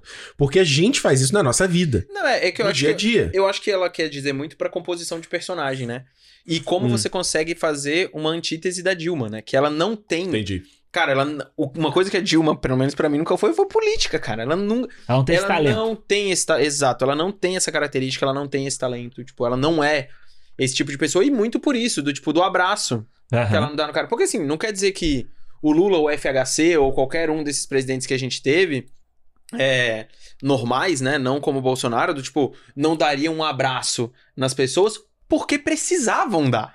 Sim. Sabe? Porque sabe, é diferente. É uma, é- e não é só É tipo, brasileiro, ser, é gente. tipo ser o Tom Cruise, assim, né? que É, o cara chega, te olha exato. no olho, aperta a mão, E não olha é pra ser- você. E não é ser só brasileiro, né? Tipo, é igual o Obama fazia, ou o Biden, ou o Bill Clinton, ou, vários, ou É. o Bush, qualquer um. Esses caras onde você olhava... assim, Cara, o Obama, por exemplo, ele é, obviamente, um, né, um dos grandes, das grandes figuras dessa, da história recente da humanidade, mas se você for olhar as críticas que ele, que ele tem, principalmente da direita, dos republicanos nos Estados Unidos, mano... É assim, é uma avalanche de, de, de coisa, muito por esse aspecto politicão que ele tem, e muita Aham. gente da esquerda não suporta o Obama por causa Exato. disso. Aham. Também, porque ele, assim, ele é o cara que quer fazer o meio-campo ali, ele é o cara que vai trazer o Alckmin pra ser o vice dele, que era o Biden, e aí ele traz mais um outro cara aqui, entendeu? Uhum. Ele Mas isso, tipo de isso coisa. não é a política? Tipo, eu acho que esse documentário vira uma parada que, pra mim, pra- pelo menos pra mim, sempre foi muito. É o pensamento que eu sempre acreditei. Tipo, não, mandorinha só não faz verão. Tipo, não tem como a política ser feita por uma pessoa só. Mas eu acho que o documentário faz isso, só que pro momento histórico onde o Brasil tava vivendo, com Hum. o com a questão da Lava Jato, com tudo que aconteceu, é, e eu acho que o documentário mostra isso muito bem, como tudo aconteceu é, no caso do golpe pra, contra Dilma, é, a politicagem do, do PT personificada pelo Lula era o, o império galáctico do, do que existia no Brasil. Isso. Então, meu amigo, você pode ser a pessoa mais gente boa do mundo, você pode dar abraço em todo mundo, você pode dar Bolsa Família pra quem você quiser. Não importa. Hum. Vai, isso, você representa tudo que há de mal. E eu acho que essa narrativa foi completamente dominada pelo que a gente tá vendo hoje, né? Pelo que aconteceu hoje. Mas peraí, Thiago, eu digo o seguinte: tem uma, num bom momento do documentário, ela foca nisso de tipo dos dois governos do Lula. Aham. No primeiro, daquela coisa de ser a nova esperança, do cara que vai chegar, o cara do povo Aham. que foi ali. E que, como no segundo turno dele, pra ele continuar ali, pra. Tipo, era quase assim, é moeda, moeda de troca. Sim. Eu vou ter que Sim. dar pra eu poder fazer o que eu quero fazer. Sim. E que isso foi a ruína, né? A bola de neve que Isso. causou tudo o que a gente tá vendo hoje. E é diferente do que você tá falando. Eu- mas eu não concordo com isso. Você não concorda com o que ela fala no documentário? Não, não. O segundo mandato. do- O Lula saiu com mais de 80% de aprovação no, no segundo mandato dele. Aham. É, a Dilma não teria sido é, eleita se ele já não tivesse todo esse domínio que ele tinha. Agora, outra, gente, o mensalão foi no primeiro mandato, não foi no segundo. Tipo, ele já tinha crise no primeiro Foi logo mandato. no início do primeiro. É, né? e ele já e ele se reelegeu mesmo com o mensalão. Entendi. Tipo, é, eu não acho que o- a ruína do Lula veio no segundo mandato.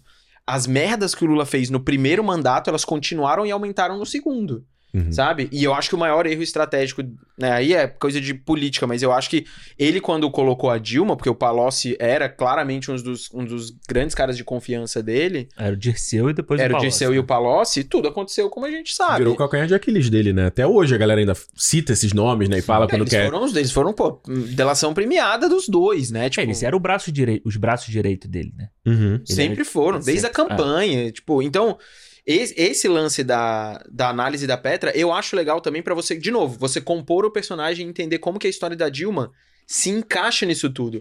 Porque a Dilma é escolhida muito pela crise, pelas crises do segundo mandato. Né? Não é necessariamente. assim, a análise sobre o governo do Lula eu acho que é outra coisa. Mas por isso que eu acho que o Lula ele, é- ele tem o antagonismo de- no lado do herói, sabe? Porque ela, ele Hum. tá do lado dela como se fosse o mentor, mas ele é um mentor que faz muita cagada, Ele é o cara. Obi-Wan Kenobi da, da- desse do- documentário. É tipo isso, cara. tipo, ele faz muita cagada, assim, sabe? Ainda que ele tenha o carisma, ainda que ele tenha. Mas ele é a antítese do que é a Dilma como representante do povo. É. Ele é a antítese, sabe? É fora que Sim. você tinha muita gente do próprio lado da esquerda, né? Que não gostava da Dilma por ela não ser o Lula. Exato, Porque as exato. pessoas queriam que o, o, o governo Lula continuasse por mais oito anos. Só que ele não podia e a Dilma era diferente. A Dilma, várias vezes, ela falou: Eu não sou o Lula.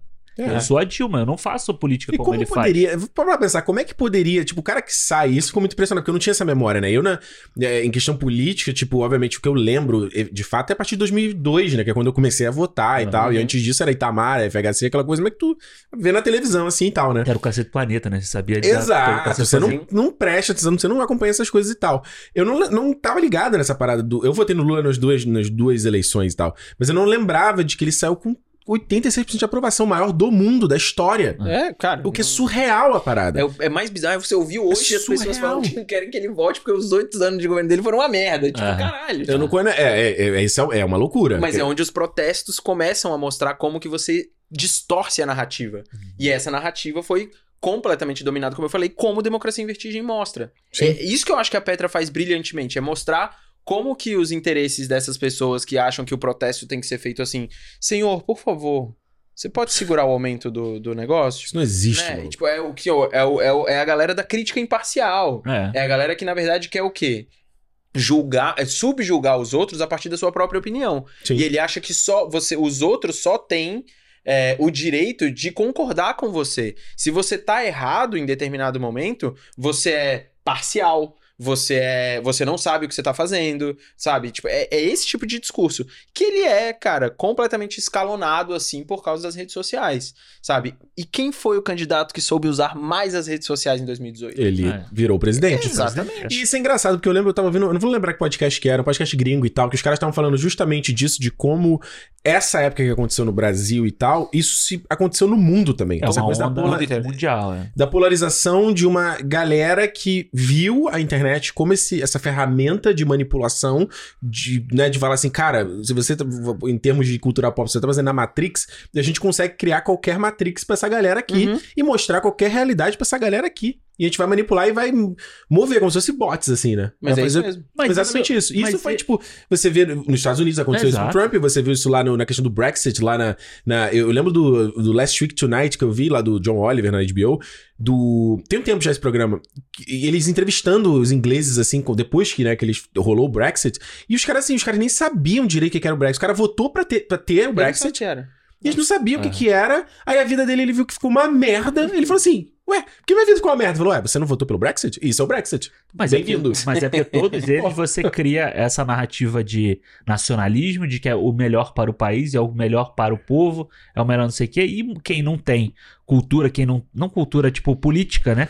Quem não entende o que tá com- passando ali, ele vai abraçar Quem é história. apolitizado, né? Tipo, É. quem não liga pra política acaba virando, Porque- acaba sendo o gado, o gado que a gente conhece. É, porque o problema, o problema dessas manifestações de 2013 é que o que aconteceu? Ela escalonou tanto que ela começou a ter muita gente que nunca tinha ido a protesto.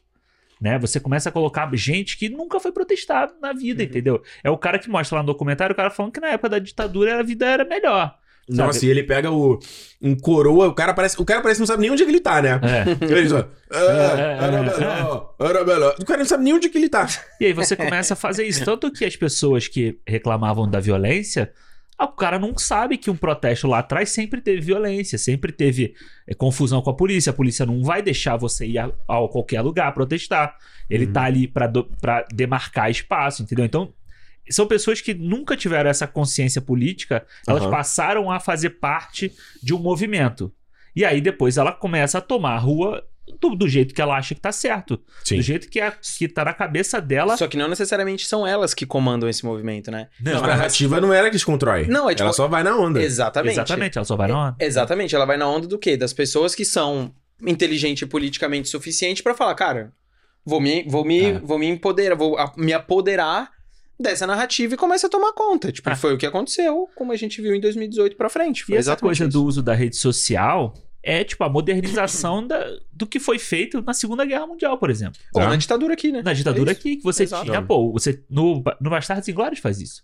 Os nazistas mostram lá os, filme? os nazistas utilizando o cinema É. né, pra, levar, pra passar a Do herói lá mensagem. do Daniel Brühl, né? E tipo, olha como é que ele é o herói lutando Exatamente. contra os caras, né? Eles faziam isso. Aí, porra, pra tentar responder os caras, Hollywood foi fazer a mesma coisa.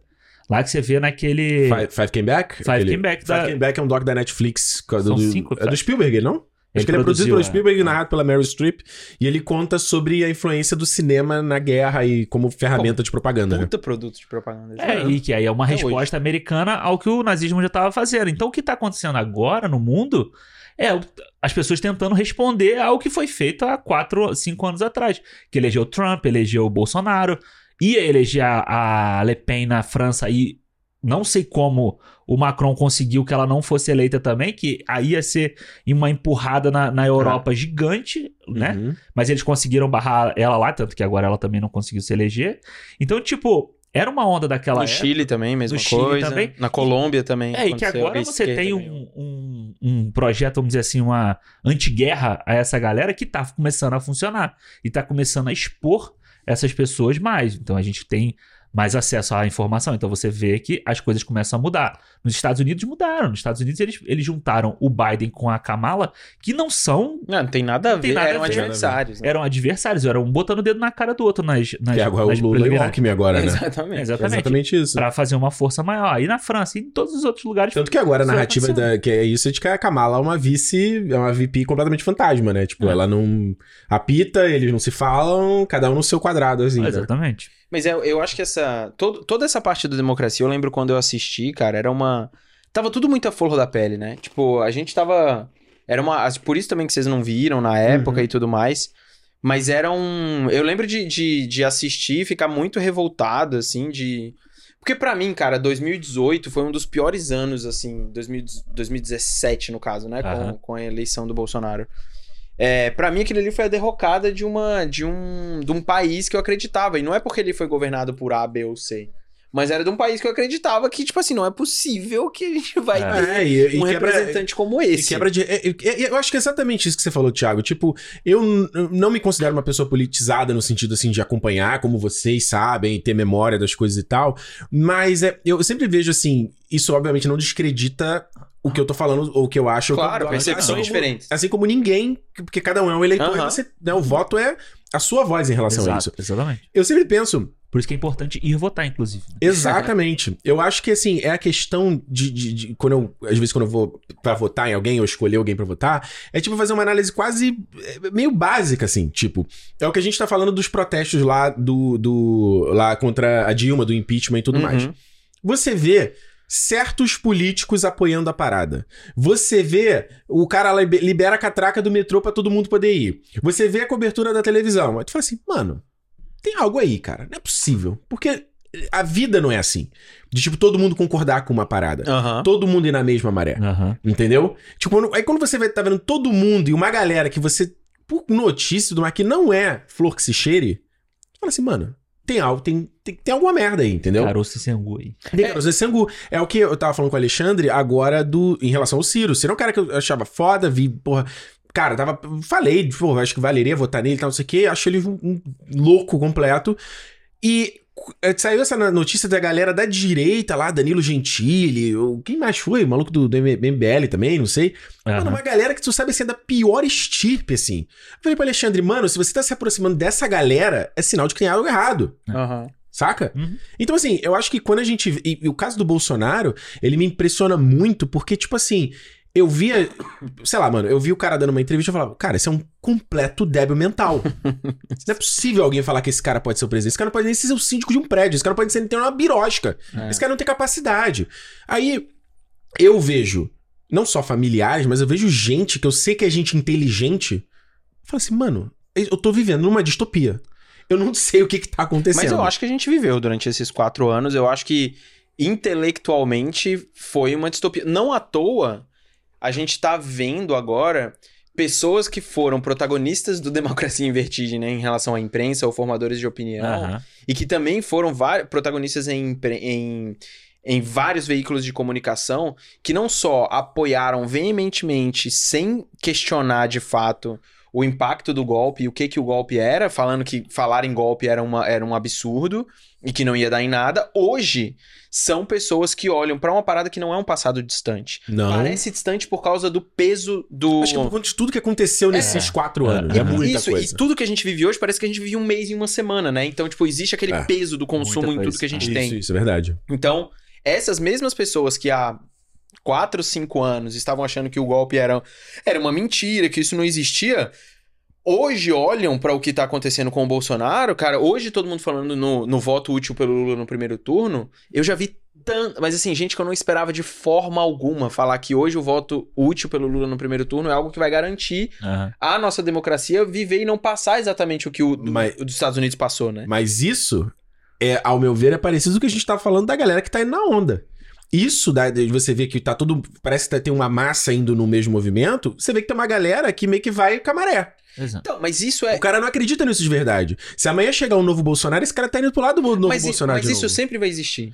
Pois é. Num país, isso sempre vai existir. Isso sempre vai existir. É. E é muito fácil, mas é, é uma loucura, porque você, você, você vira numa espiral de. É que, assim, eu acho que esse tipo de, de narrativa é de, tipo, ah, sempre, sempre vai ter a massa de manobra. Sempre. Sim. Você sempre vai ter uma galera Os que vai, fugindo com o navio na- naufragando. Você sempre Você vai vê o ter uma cara, galera que faz os isso. caras tava lá apoiando o Bolsonaro, não sei o quê. Aí foi enganado, não sei o quê. Fala, peraí, você foi enganado o- onde? Ah, você, Você foi enganado Tem onde, sempre irmão? alguém tentando se salvar, sair Ah, você pela... vai tomar É, porra. E, não, e tem muita gente Porra. que, mesmo que o voto seja obrigatório ou não, tipo, você vai votar pela manada, você vai. Isso vai.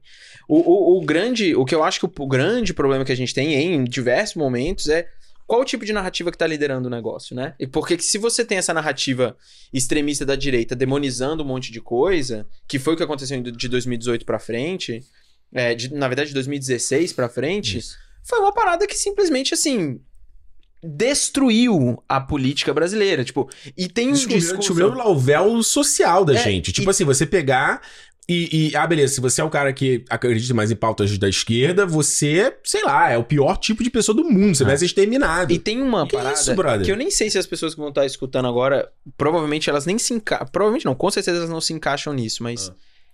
Um, um, o, pra mim, o discurso mais nocivo de todos, pra um país teoricamente super jovem, como é o Brasil, com a democracia jovem que a gente tem, é a questão do, da pessoa que é aquela que fala assim: eu não gosto de política. Eu não quero saber de política. Cara, não gostar de política é uma coisa. Normal. É você falar o seguinte: eu não quero chegar numa mesa e ficar discutindo sobre plano de governo o tempo inteiro. Tá certo. E, tipo, e todo mundo tem o direito igual falar que você não gosta de cinema, ou que você não quer falar. De futebol, e de sabe? As coisas... de religião. É. Marvel. Não quer falar. Você não pode falar. Não tem problema. Deixa eu ver meu She-Hulk em paz, porra. Agora, que aquilo ali faz parte da sua vida, Exatamente. isso é inegável. Pode ter certeza É. que se um político ou um movimento ou as pessoas falam, putz, eu não quero mais ouvir de política nisso, é, eu não quero, não fala de política comigo, cara, olha, por que, que você tem que trazer política aqui pro seu canal ou pro seu podcast pra falar disso, blá blá blá blá? Porque política tá na sua vida, brother. Se alguém de qualquer movimento político fala isso pra você, é porque ele simplesmente quer que você seja uma pessoa sem pensamento. Exato. E você vai aumentar aquela massa de manobra. Quanto mais massa de manobra você tiver, mais fácil de você manobrar todo mundo pro seu lado. Mais fácil de ser manipulado. Você vira uma marionete do sistema. Total. E não quer dizer que você precisa ser PhD em política. Claro que não. Não precisa. É só Nenhum você. de nós aqui somos. Exatamente. É Exato. só você buscar um pouco de conhecimento pra entender as coisas. Sim. E nesse caso, de novo, repetindo, todos os erros e merdas que o governo do PT teve, de corrupção, de vários problemas que já foram comprovados e provados e tudo mais, em nenhum momento, isso na democracia fica muito claro, cara, fica muito claro. Em nenhum momento este foi o ponto principal dos movimentos políticos pra tirar a Dilma. Não, Não foi. Não. Você precisava tirar os caras de lá, porque simplesmente eles não viam mais uma forma de conseguir ganhar a eleição, mano. É. Foi isso. Você fica bem claro naquele. Na parte do Aécio. do Aécio. A parte do Aécio. que é, em que é Tipo, papo pô- de mal perdedor. Não, e, e você tem a questão eh, de semiótica da coisa, do documentário, de, de, de imagens, da, da, figura, do que, que ele tá falando, do gestual dele, de ele, dele tá. Ah, o cara né, tá ali puto com uma coisa e corta, depois tá lá ali com o Temer no ouvidinho. O É. Temer é separado do time do Lula. Ou ele tá falando com alguém, tipo assim. Sabe, aquela coisa É. de você negociar com a pessoa Isso. pelo. Por longe, o cara tá lá longe, Pelo mas gesto. o, que vale é o número que ele tá fazendo, sabe? Isso. É o tipo, é 8, é 7, é não sei o que, sabe? Exato. É, o, é, o, é só por isso. é só- a política desses caras é feita dessa forma. Exato. E eu acho, eu acho isso que vocês estavam falando sobre negócio de massa de manobra e tal. Hum. Eu acho que é o grande problema do, da política no Brasil. E eu acho que quando ela fala, né, que, deles levarem Brasília para a capital para longe do povo. E é muito doido isso que a gente jogou esse, isso tudo que aconteceu de 2016 pra cá, né, com a Dilma. Eu acho que pelo menos ele lançou uma luz na política em que muita gente passou a acompanhar a política. Que era uma coisa que antes as pessoas não acompanhavam. Como que o cara Pelo acompanhava? bem e pelo mal, né? Exato. Como que o cara acompanhava o Senado ou o Congresso? Pelo CQC. Era Nossa, é essa verdade. forma que a Onde galera. o Bolsonaro apareceu. Onde o Bolsonaro apareceu, né? Então, É. E no tipo, Pânico também, né? O Pânico também teve- não fazia umas paradas dessas Também, mas né? ele explodiu no CQC, né? Ele explodiu no CQC. Então, tipo, eu acho que o grande problema aí você tem Brasília muito Porque, longe, desculpa, né? que é uns caras que estavam lá que ninguém dava bola, né? No Que aí- CQC? Não, não, na, no- do- os caras do Senado. É. É, inclusive a Ah, Petra sim, mostra sim. da construção ali do, do, da, da- do, do Palácio do Planalto ali, do- da construção de Brasília, e como aquilo afastou e distanciou, né? Você virou Isso. um reino próprio reduto, ali dentro. É, né? você tinha, pô, você tinha a capital do Brasil, era no Rio de Janeiro. Os caras estão lá, mano. Se você quisesse fazer um protesto, você estava na cara do, pre- do presidente da República. Pois é. Né? Você podia gritar e ele ia te ouvir da- de Põe dentro pra longe do essa porra, dele. num lugar distante. E eu acho que o grande problema no Brasil hoje é essa coisa do tipo assim: hoje vai todo mundo votar no Lula, né? Porque é o voto útil, você vai virar e você vai votar no Lula. Só que o cara, ele não tá, ele não tá se preocupando em quem ele vai votar pra deputado, em quem ele vai votar pra senador. Sabe? Então o cara vai votar no E o Doc Lula. fala muito disso, E, né? e esse Ele foi dá um. voto que destruiu o segundo turno da Dilma, né? Exato. Porque então- não tinha um congresso absolutamente nada. É, então o cara vai votar no Lula, mas ele vai votar pra deputado, sei lá, no. Sei lá, foda-se, no coronel, não sei o que lá. Aham. Ele tá apoiando o Bolsonaro. E ele vai, ele vai assim, porque meu pai vai votar nesse aqui, porque minha mãe vai votar nesse aqui, porque meu tio pediu pra votar no senador aqui e tal. E quando você vai ver base, o cara, o presidente que você elegeu, ele não tem base pra governar. É. E aí ele começa a ter que, tipo, Acordos. fazer acordo com fulano de tal. Aí vai fazer acordo com fulaninho de tal. E aí você tem que ficar vendo que nem tem no documentário. O Eduardo Cunha fala assim: ah, já que ela não quis me receber, então eu sou contra ela. É um é só- absurdo, é um absurdo. e é só é um isso, absurdo. entendeu? Então, Mas tipo, é, é, é, assim, aí, entrando diretamente nessa parte da, da discussão de política, Hum. eu. Cara, eu. Desde que o Democracia saiu, assim e tal, e que eu acho que é o. É a primeira, é a primeira pílula de, de enjoo que você sente. Primeira pílula que você tem que tomar, na verdade, para um enjoo que você tá sentindo da crise inteira que o Brasil teve. É, é aquele momento em discussão, discussões que a gente vê acontecendo na, segunda, na reeleição da Dilma, com o Aécio, né? O Aécio não sabendo admitir que Mal perdeu. perdedor. É. É, aquele momento, ainda que a gente já tinha ali a- a- o, o começo da grande crise que a gente viveu, com o ápice com o Bolsonaro, eu acho que o primeiro mandato da Dilma e o segundo mandato da Dilma ainda eram dominados, entre aspas, por um tipo de discussão política que era minimamente saudável, sabe? Onde você, assim, você tem dois partidos, né, do- do- dois lados, esse negócio de polarização, mano, sempre polarização sempre vai ter, né? Tipo, não tem jeito. É. Mas assim, você sempre vai ter a discussão política, só que você tinha no primeiro do Lula, no segundo do Lula, ou antes mesmo quando o FHC foi reeleito, você tinha uma discussão política que ela era humanizada, pelo menos. Sabe? Existe a rivalidade, todo mundo vai debater, todo mundo vai Faz se parte bater do, lá. do esquema político. E essa é a vida do ser humano e da É, política né? desde os tempos parte. antigos. É, Ninguém vai situação- concordar com tudo. É, Não, não tem situação e oposição. Você E- tem esses dois lados. E você precisa, você precisa ir lá cobrar, é o PT, é o cacete, vai lá e você vai encher o saco. Agora, a partir do momento que uma crise política histórica ela desemboca, como a democracia mostra, no Bolsonaro, tipo, com ele sendo o presidente, aí você vê que uma coisa deu muito errado no caminho. Não, deu muito errado, Mas deu cara. muito errado no caminho, porque esse cara não é. Mano, ele não representa nada. Ele não é nada. Ele representa, ele, ele representa a, ele. Ele, representa, ele. a, a politização de tudo. Tipo, a Ah. despolitização de tudo. Você precisa de uma pessoa que não tem cérebro pra, tipo, simplesmente falar sobre tudo todos. E a- não é nem assim, desculpa. É é que essa coisa do sem cérebro às vezes cai num, num, num, de forma muito pejorativa. É um cara desumanizado. É um cara que não, É. que não tem humanidade, que não tem valores, não acredita em nada. É um é um cara completamente. É o que eu tô te falando, eu, eu acho engraçado, assim, porque nessa época das eleições, eu tô falando de, às vezes, você vê gente que você fala assim, brother, essa pessoa tá no dia a dia, Alexandre, aqui a gente conhece gente assim, que tu fala, mano, a pessoa fala coisas boas no dia que dia aqui, conversa É, sobre valores da família. Aí tu vai ver o cara no Facebook dele tem uma foto com o Bolsonaro. Aí tu fala assim, É, mano, Meu presidente. o discurso, ele não encaixa. E aí eu lembro nessa época, não, porque você não conhece o cara, não conhece as propostas. Bicho, eu fiz o exercício insalubre de assistir as paradas do Bolsonaro. Eu assistia as sabatinas dele. Eu assistia as entrevistas dele no Roda Viva. E eu ficava assim, eu olhava aquilo e eu falava, mano, eu não acredito. Você não precisa ser um gênio pra olhar aquilo ali e você vê que é uma pessoa que não. É, que não tem, não tem Eu não nada. consigo nem, eu não consigo Ah, nem dizer Mas é que, por isso que que eu é. digo que ele não tem cérebro, não tem nada. tipo, é uma pessoa vazia, cara. É uma pessoa que é um erro colateral, tipo, ele é um efeito colateral pra ser presidente de uma crise de humanidade que existe no país. Exato. E de política, tipo, é isso. Tipo, ele chega ali a partir de um monte de, de, de um sistema político que coloca esse cidadão lá pra ele ser, em teoria, um fantoche, porque foi o que acabou acontecendo em muitos, em muitos, em muitas situações, mas que ele também é um reflexo social da parada por causa das redes sociais, cara. Ah. Tipo, ele virou um personagem que foi ele como o Trump. Como o Trump, ainda que o Trump tenha toda a parte dele de negócios e empresário, mas Sim. é muito parecido. Tipo, a forma.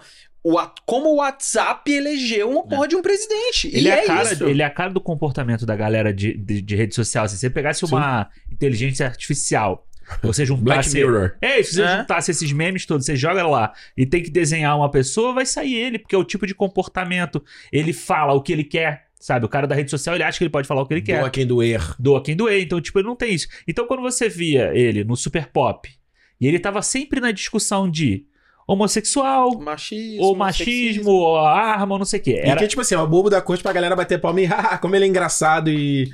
É. Né, como ele é excêntrico. E aí né? ele ia no CQC sempre pra essas polêmicas, fazer teste de polígrafo pra ele falar essas merdas e dar lá que ele tá falando a verdade, todo mundo ri da cara dele. Nossa. E aí você vê no documentário, quando ela vai no, no, no gabinete dele, Mano. e ele É. tem a foto de todos os, Nossa. os generais da, os, os generais da ditadura, entendeu? Ele, não, ele tinha uma parada da, da rota lá, não é? Ele tava tá no alto, assim, na prateleira do alto. do- da, do- pol- é, da polícia. Mano, Mas é, é que, cara, é isso. É, tipo, ele é esse reflexo. Eu acho. Eu, mano, quando eu vi. E eu falo isso desde quando ele é o pior presidente, pior representante que eu acho que eu já vi na vida.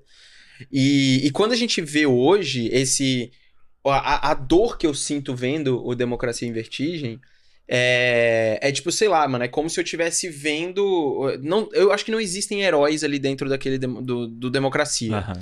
Mas se existe alguém próximo disso, não quero dizer que ela é uma heroína, mas eu acho que a personagem da Dilma dentro dali, ela é uma. É a humanização de uma pessoa que, mano, o que essa pessoa sofreu é, em uma vários vítima ali momentos. da, da parada. Ela é jogada 100%. naquele, naquele covil de leões ali, ela é mastigada, cuspida. E eu vou te dizer que eu dou graças a Deus ela nunca mais ter sido candidata e tomara que ela não seja candidata vai, é. a porra nenhuma. Eu acho, cara, tem um momento. Assim, sim, tem um momento que eu achei fantástico do documentário. Primeiro, eh, nesse fator que a gente tá falando de ser uma parada tão autoral, né? De tipo, a Petra casar com a história da família dela e mostrar a divisão que a gente vê no mundo refletida na divisão dentro da casa dela. Que, é, Uhum. que reflete dentro das Muitas nossas vezes famílias todo mundo. Dentro das nossas famílias, né? Da galera, do, do, do cara lá, da, do lado dela, da família de empresários ricos, não sei o quê, e da galera do, do outro lado da família dela, que tá do outro lado oposto completo. E, tu- e como ela é esse personagem dentro desse meio, sabe? E eu acho que quando ela casa, então, com as imagens da mãe, ela tem uma coisa muito bacana que ela faz de. né, tá a mãe jovem, corta a mãe velha, assim, sabe? E mostrar que como é, como é difícil a mudança das coisas e como é cíclico certos problemas e como, se a gente não ficar ligado, eles voltam. Ah. Tá ligado? Porque o status quo, o, o- eu acho que é muito aquela do, parada, aquela frase do Gandalf lá no Hobbit, no primeiro Hobbit, que ele fala Aham. assim, mano, se a gente não lutar pro mal ficar na Ah, beirada, óbvio. ele volta. Ele volta. Você tem que estar atento o tempo Se inteiro. tu, é, exato, se tu, ixi, tô de boa, tamo bem, feliz, virou aquela folheto de, de igreja lá, que eu jogaria com tigre, águia, né?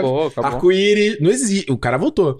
E ela, aquela parte de mostrar a mãe encontrando o que, que a mãe sentia de, de representar, o que, que a Dima representava pra ela. E depois ela conversando com a Dilma, ela falando sobre a, o poder do anonimato, o poder, né? O, o luxo de você ser um Que Que é no anônimo. estacionamento. né? Que É, no na, roteiro, na garagem do prédio. Essa assim, cena né? é uma das melhores pra mim. E é muito Mano, foda como quando a ela Dilma vê tá encostada tá- na parede, assim, sabe? É. Tipo, ela tá encostada. É linda Normal, essa cena. normal. E eu acho que é isso, assim, mais uma vez falando sobre, sobre semiótica, né? Sobre né, o estudo dos signos e tal, dos símbolos que a gente vê em qualquer obra e tal.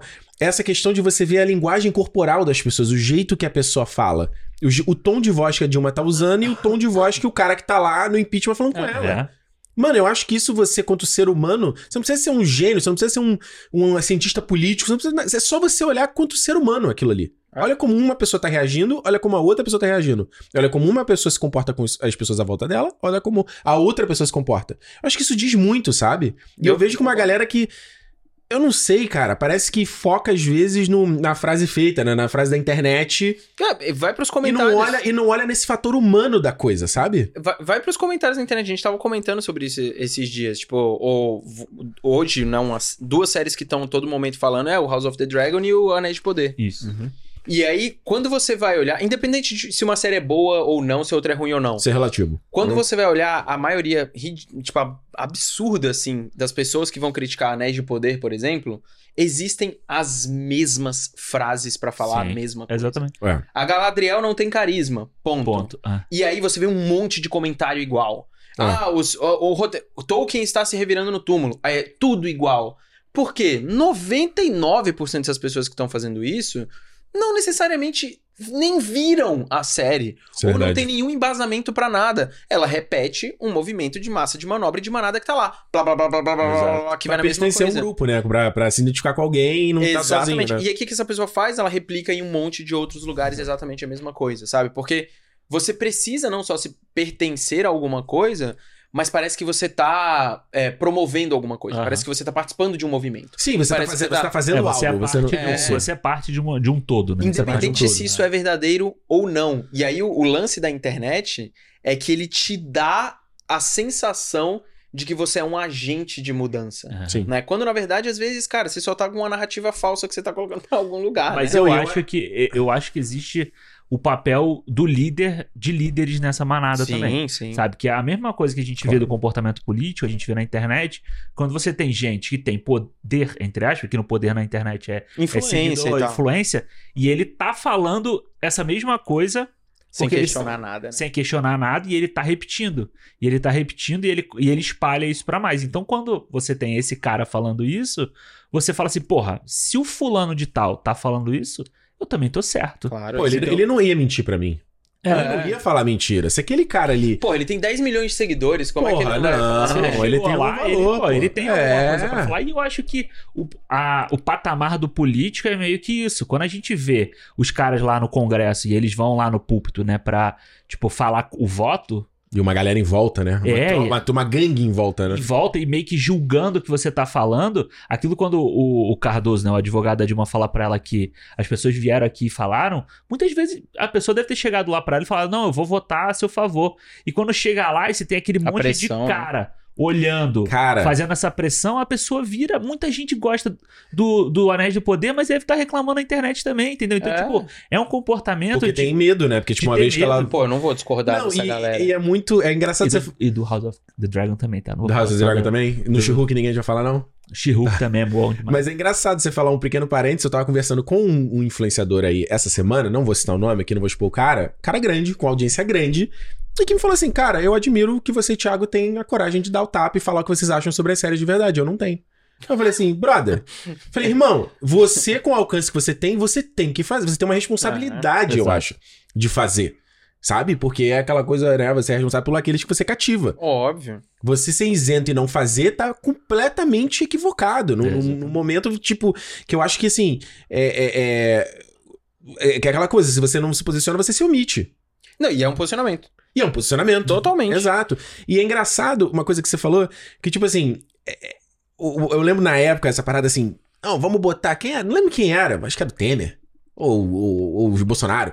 Se a gente não gostar, a gente tira ele, não sei o quê. É. Assim. E o documentário deixa claro uma coisa que, bicho, eu não sei você, mas na época, quando eu vi isso, eu falei, meu amigo, vai Não. acontecer se as caras quiserem que aconteça. Óbvio. Você. Mano, pra. pra Não, se ele não, se ele, se a gente não gostar, a gente tira. A gente tira, é. É, Bicho, eu pra não ir- sei quem é o próximo. Bicho, pra isso acontecer, brother, mas tem que ser uma mobilização, uma união de, de- de social gigantesca. Não é, não é impossível. A história da humanidade conta isso.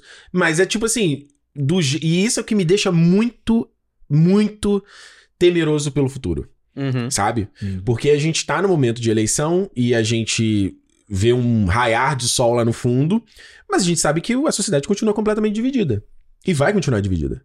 E, e- e de- se o Lula realmente foi eleito, quando começar o mandato dele, vai ser aquela sucursal, aquele sucursal do inferno que a gente via online. Eu, eu, não, eu não sei. Você não acredita nisso? Você, acha, Eu você é não- otimista ou você é pessimista? Não, é que eu acho que, cara, é, obviamente vão falar que eu sou lulista falando nisso, né? Mas eu acho que existem certos momentos, assim, na, em crises históricas e políticas e tudo mais, que você precisa de figuras que trabalhem a política e o relacionamento entre as pessoas de um jeito que vá trazer o mínimo de harmonia, sabe? O mínimo de harmonia. Claro. É, E o Lula, ele não precisa agradar todo mundo.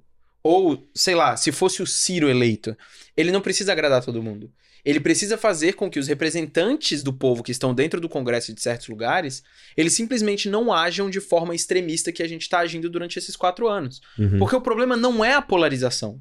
O Uhum. problema é o extremismo dentro de alguns momentos. Você discordar da pessoa que é Flamengo ou Fluminense, Flamengo e Vasco, São Paulo e Corinthians e Marvel etc. DC? Não tem problema. Não. Isso não tem problema. O negócio é É quando... da natureza humana a gente se É polarizar. isso. Sim. E se dividir. é da Óbvio. nossa natureza. O- o Isso pro- sempre vai acontecer. O problema é quando você acha que por você gostar de A, você tem que acusar o outro de algum demérito do, por exemplo, você tá roubando, ou você, que é o caso de, de Anéis de Poder e tudo mais. Você falou bem dessa série, você tá ganhando dinheiro. É. Você tá ganhando dinheiro. Porra. Porque você não assume que Ué, mas é por isso existe que eu tô de mudança. Eu tô indo pra minha mansão em Beverly Hills, pô. do lado de Jeff Bezos. É. Não, do lado de Eu tô perto do Kevin Kevin Feige. Feige, É, exato. É, é por isso que eu tô falando bem de Por isso você foi lá nos Estados Unidos, né? É, É, não, é. não, naquela na tapete Ah. vermelha que a gente não contou. É, o eu que fui que assinar o contrato. depois, exato. Por isso que tu não, saiu, não lançou o vídeo até hoje, né? Isso que eu não lancei.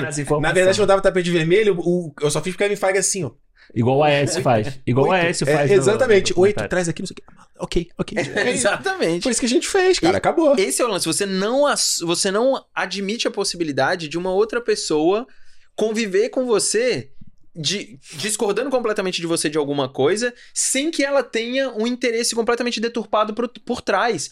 E é isso que acontece hoje, É. do tipo, na política. É assim, se você ou é Bolsonaro ou é Lula, é, no- o que o pensamento que o Bolsonaro sempre fez é o seguinte: você, mano, é do outro lado, você é uma desgraça. É tipo assim, Cara, aquilo vamos representa. metralhar a petezada aqui. no- Exatamente. Mano, isso, Bandido bom é bandido morto. isso é um absurdo, É, brother. até porque Isso é um o, papel da, o papel da oposição é fiscalizar a situação.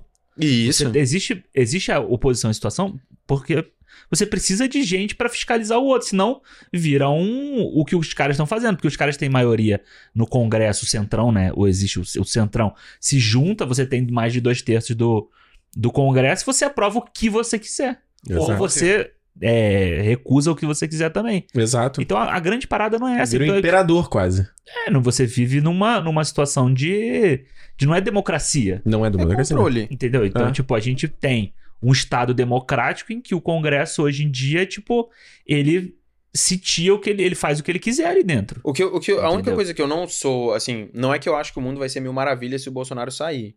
Mas ele vai ser Não, umas vai melhorar um 800 maravilhas, assim, mais ou só um menos, sabe? né? É. Não, acho que vai melhorar muito, principalmente por uma questão de exemplo pras pessoas Não, não e existe, tudo mais. Não, não existe, cara. Mas eu acho que assim, é, eu não tenho nenhuma dúvida de que os haters absurdos na internet eles continuam. Tipo, a internet. A internet é um movimento, é uma parte de um movimento social que ela, ela deu voz a qualquer tipo de coisa, ela deu impacto a qualquer tipo de coisa, e isso vai acontecer pra sempre. Eu acho impo- é, não, é, é, assim, deu importância, né? Às vezes você vê um imbecil falando alguma coisa e aí alguém joga um highlight que, tipo, no É. mundo real, ninguém, a pessoa ignoraria no segundo seguinte que a pessoa pode Exa- falar. A Exatamente. internet vai lá e joga o negócio Se tivesse no meio de uma sala assim, uma pessoa fala uma parada, tipo, você tá assim, que todo mundo aí fala, ah, a gente tá discutindo sobre criminalidade na cidade e tal, não sei o quê. Aí se alguém fala assim, pô, tinha que matar esses caras tudo, velho. Tipo, tudo, todo mundo todo ia mundo. olhar pra cara da pessoa e falar, "Mano, Que, que Que merda que que, é isso, você tá falando, É. velho? Exato. Que merda que você tá falando, sabe? Ou, ou se for uma coisa talvez menos agressiva como isso, você meio que tipo, ah, tá. Você nem ignorou o que a pessoa É. falou. Aí na internet ela vai lá, ela pega, joga pra cima, aí a galera Faz um começa a com- RT, comenta. RT, olha que absurdo que essa pessoa falou. Mano, um idiota qualquer,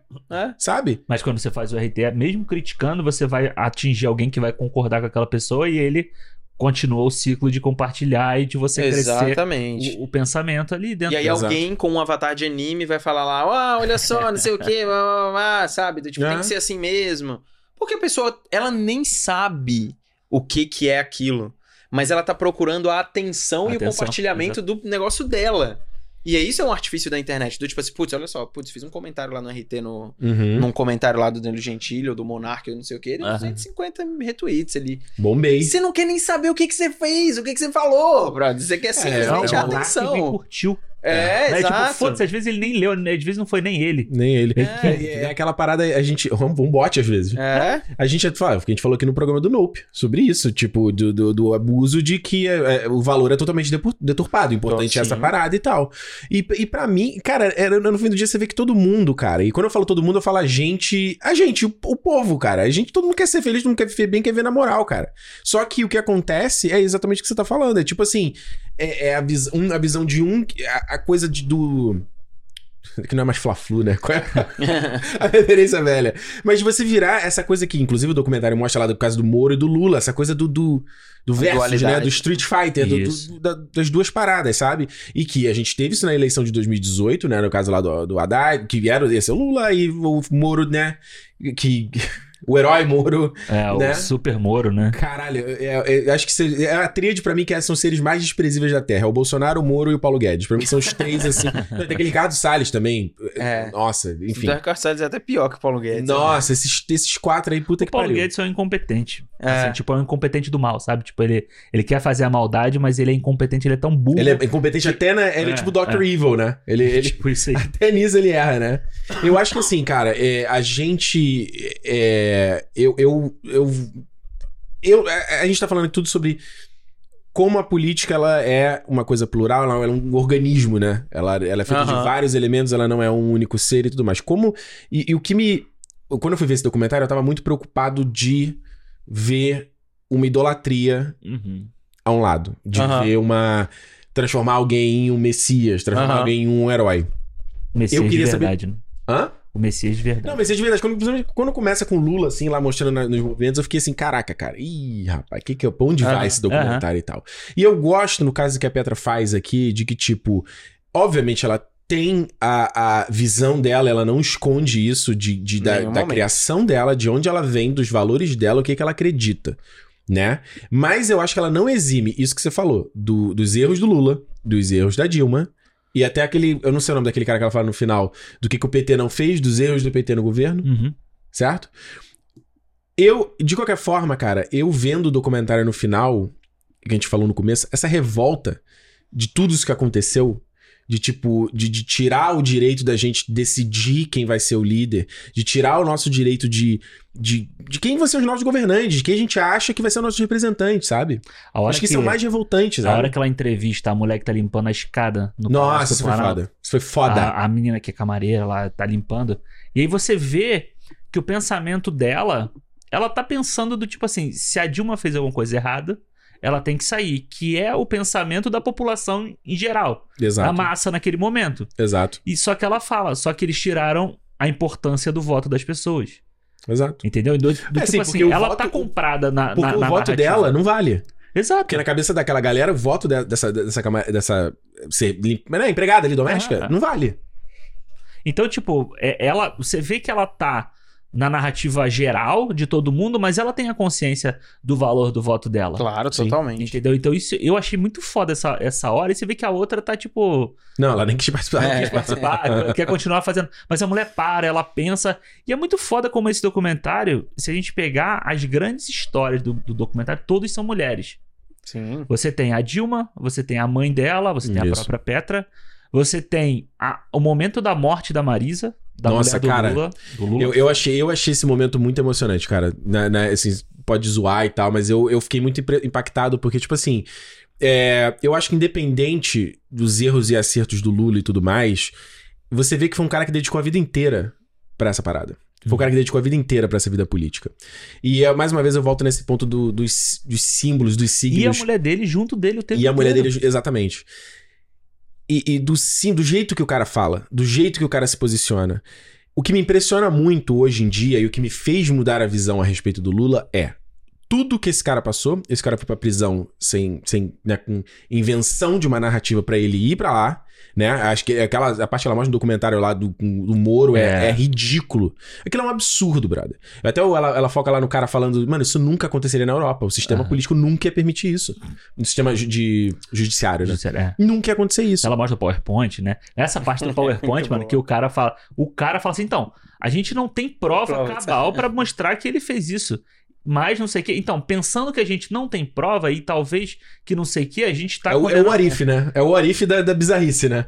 E tipo, aí ela fala, ela fala assim, ele tá sendo condenado por um negócio que ele não tem prova, mas supostamente por ele não ter conseguido essa prova, É sinal de que ele tá- escondeu. ele exato, Porque essa prova existe. Porra! caralho, velho, sabe?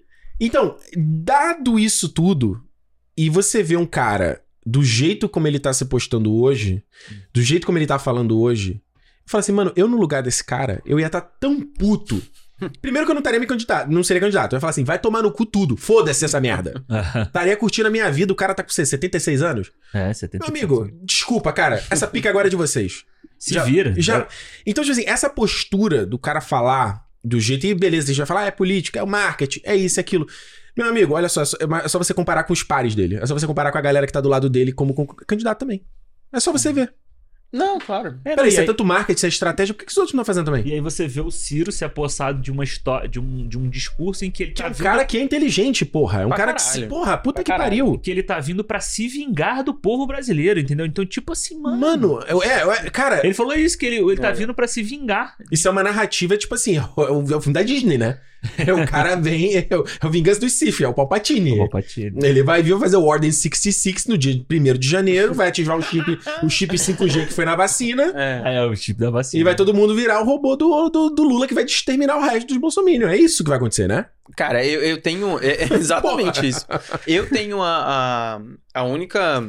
Uma parada que eu falo desde 2018, esse negócio que você falou de influenciador, é interessante, porque assim, eu lembro que em 2018 eu tava no Omelete ainda, e briguei muito lá por, com várias pessoas, com o próprio movimento da gente se posicionar no Omelete na época. Falei, cara, tudo bem, a empresa tem todo o direito de, de, de não querer falar que tem que votar em A ou B. Muita gente com medo naquela época, né? É, agora, não se posicionar em relação ao momento político do Brasil, eu acho que é um desserviço, Uhum. como, na época, um dos maiores veículos de comunicação Sim. Que existe pra um, pra uma parte do público brasileiro, né? Uhum. E a gente se posicionou. Eu lembro que a gente fez um, um Omelete TV muito grande. É, eu, Marcelo Reis e a Natália na época. Uhum. Inclusive, eu lembro que eram duas mãos assim, o... pegando uma mão na outra. vídeo. Da gente falando sobre, basicamente falando sobre o que era o Bolsonaro, o que, que ele representava e quais eram as alusões que a gente podia fazer daquilo da, com a cultura pop. E, é mano, o beabá, né? é, é não, o beabá, né? Mas eu lembro que uma das coisas, cara, que eu repito desde então, assim, pra pra todo mundo, inclusive pra todos os meus amigos hoje, que sei lá quantos votaram no Bolsonaro, o Bolsonaro não é sobre política. Não. Ele não é Ele é sobre, sobre política. humanidade pra mim. É só sobre humanidade. Exatamente. É só sobre você olhar pra uma pessoa e falar. Você discutir política, tudo bem. Agora, você discutir humanidade. Discutir Não- o cara debochar de alguém com Não. falta de ar por causa Isso de não, não Covid. tem. Cara, não, exi- não isso não é, é política. Isso não existe é, política aí. Não é. É, é aquele É falta de cara. humanidade. Exato, é que as pessoas só querem que você não tenha humanidade. É, É isso. por isso que eu acho que quando as pessoas comparam ele com o Trump, eu acho que tá errado. É? Eu acho que tá errado, porque o Trump, ele pode ser o filho da puta que ele é. Ele é, sabe? Ele tá comprovado por A mais B que ele é. Porra, o cara aí nos anos 90 dá uma entrevista pra Playboy falando que lá os conservadores eram um bando de idiotas facilmente manipuláveis.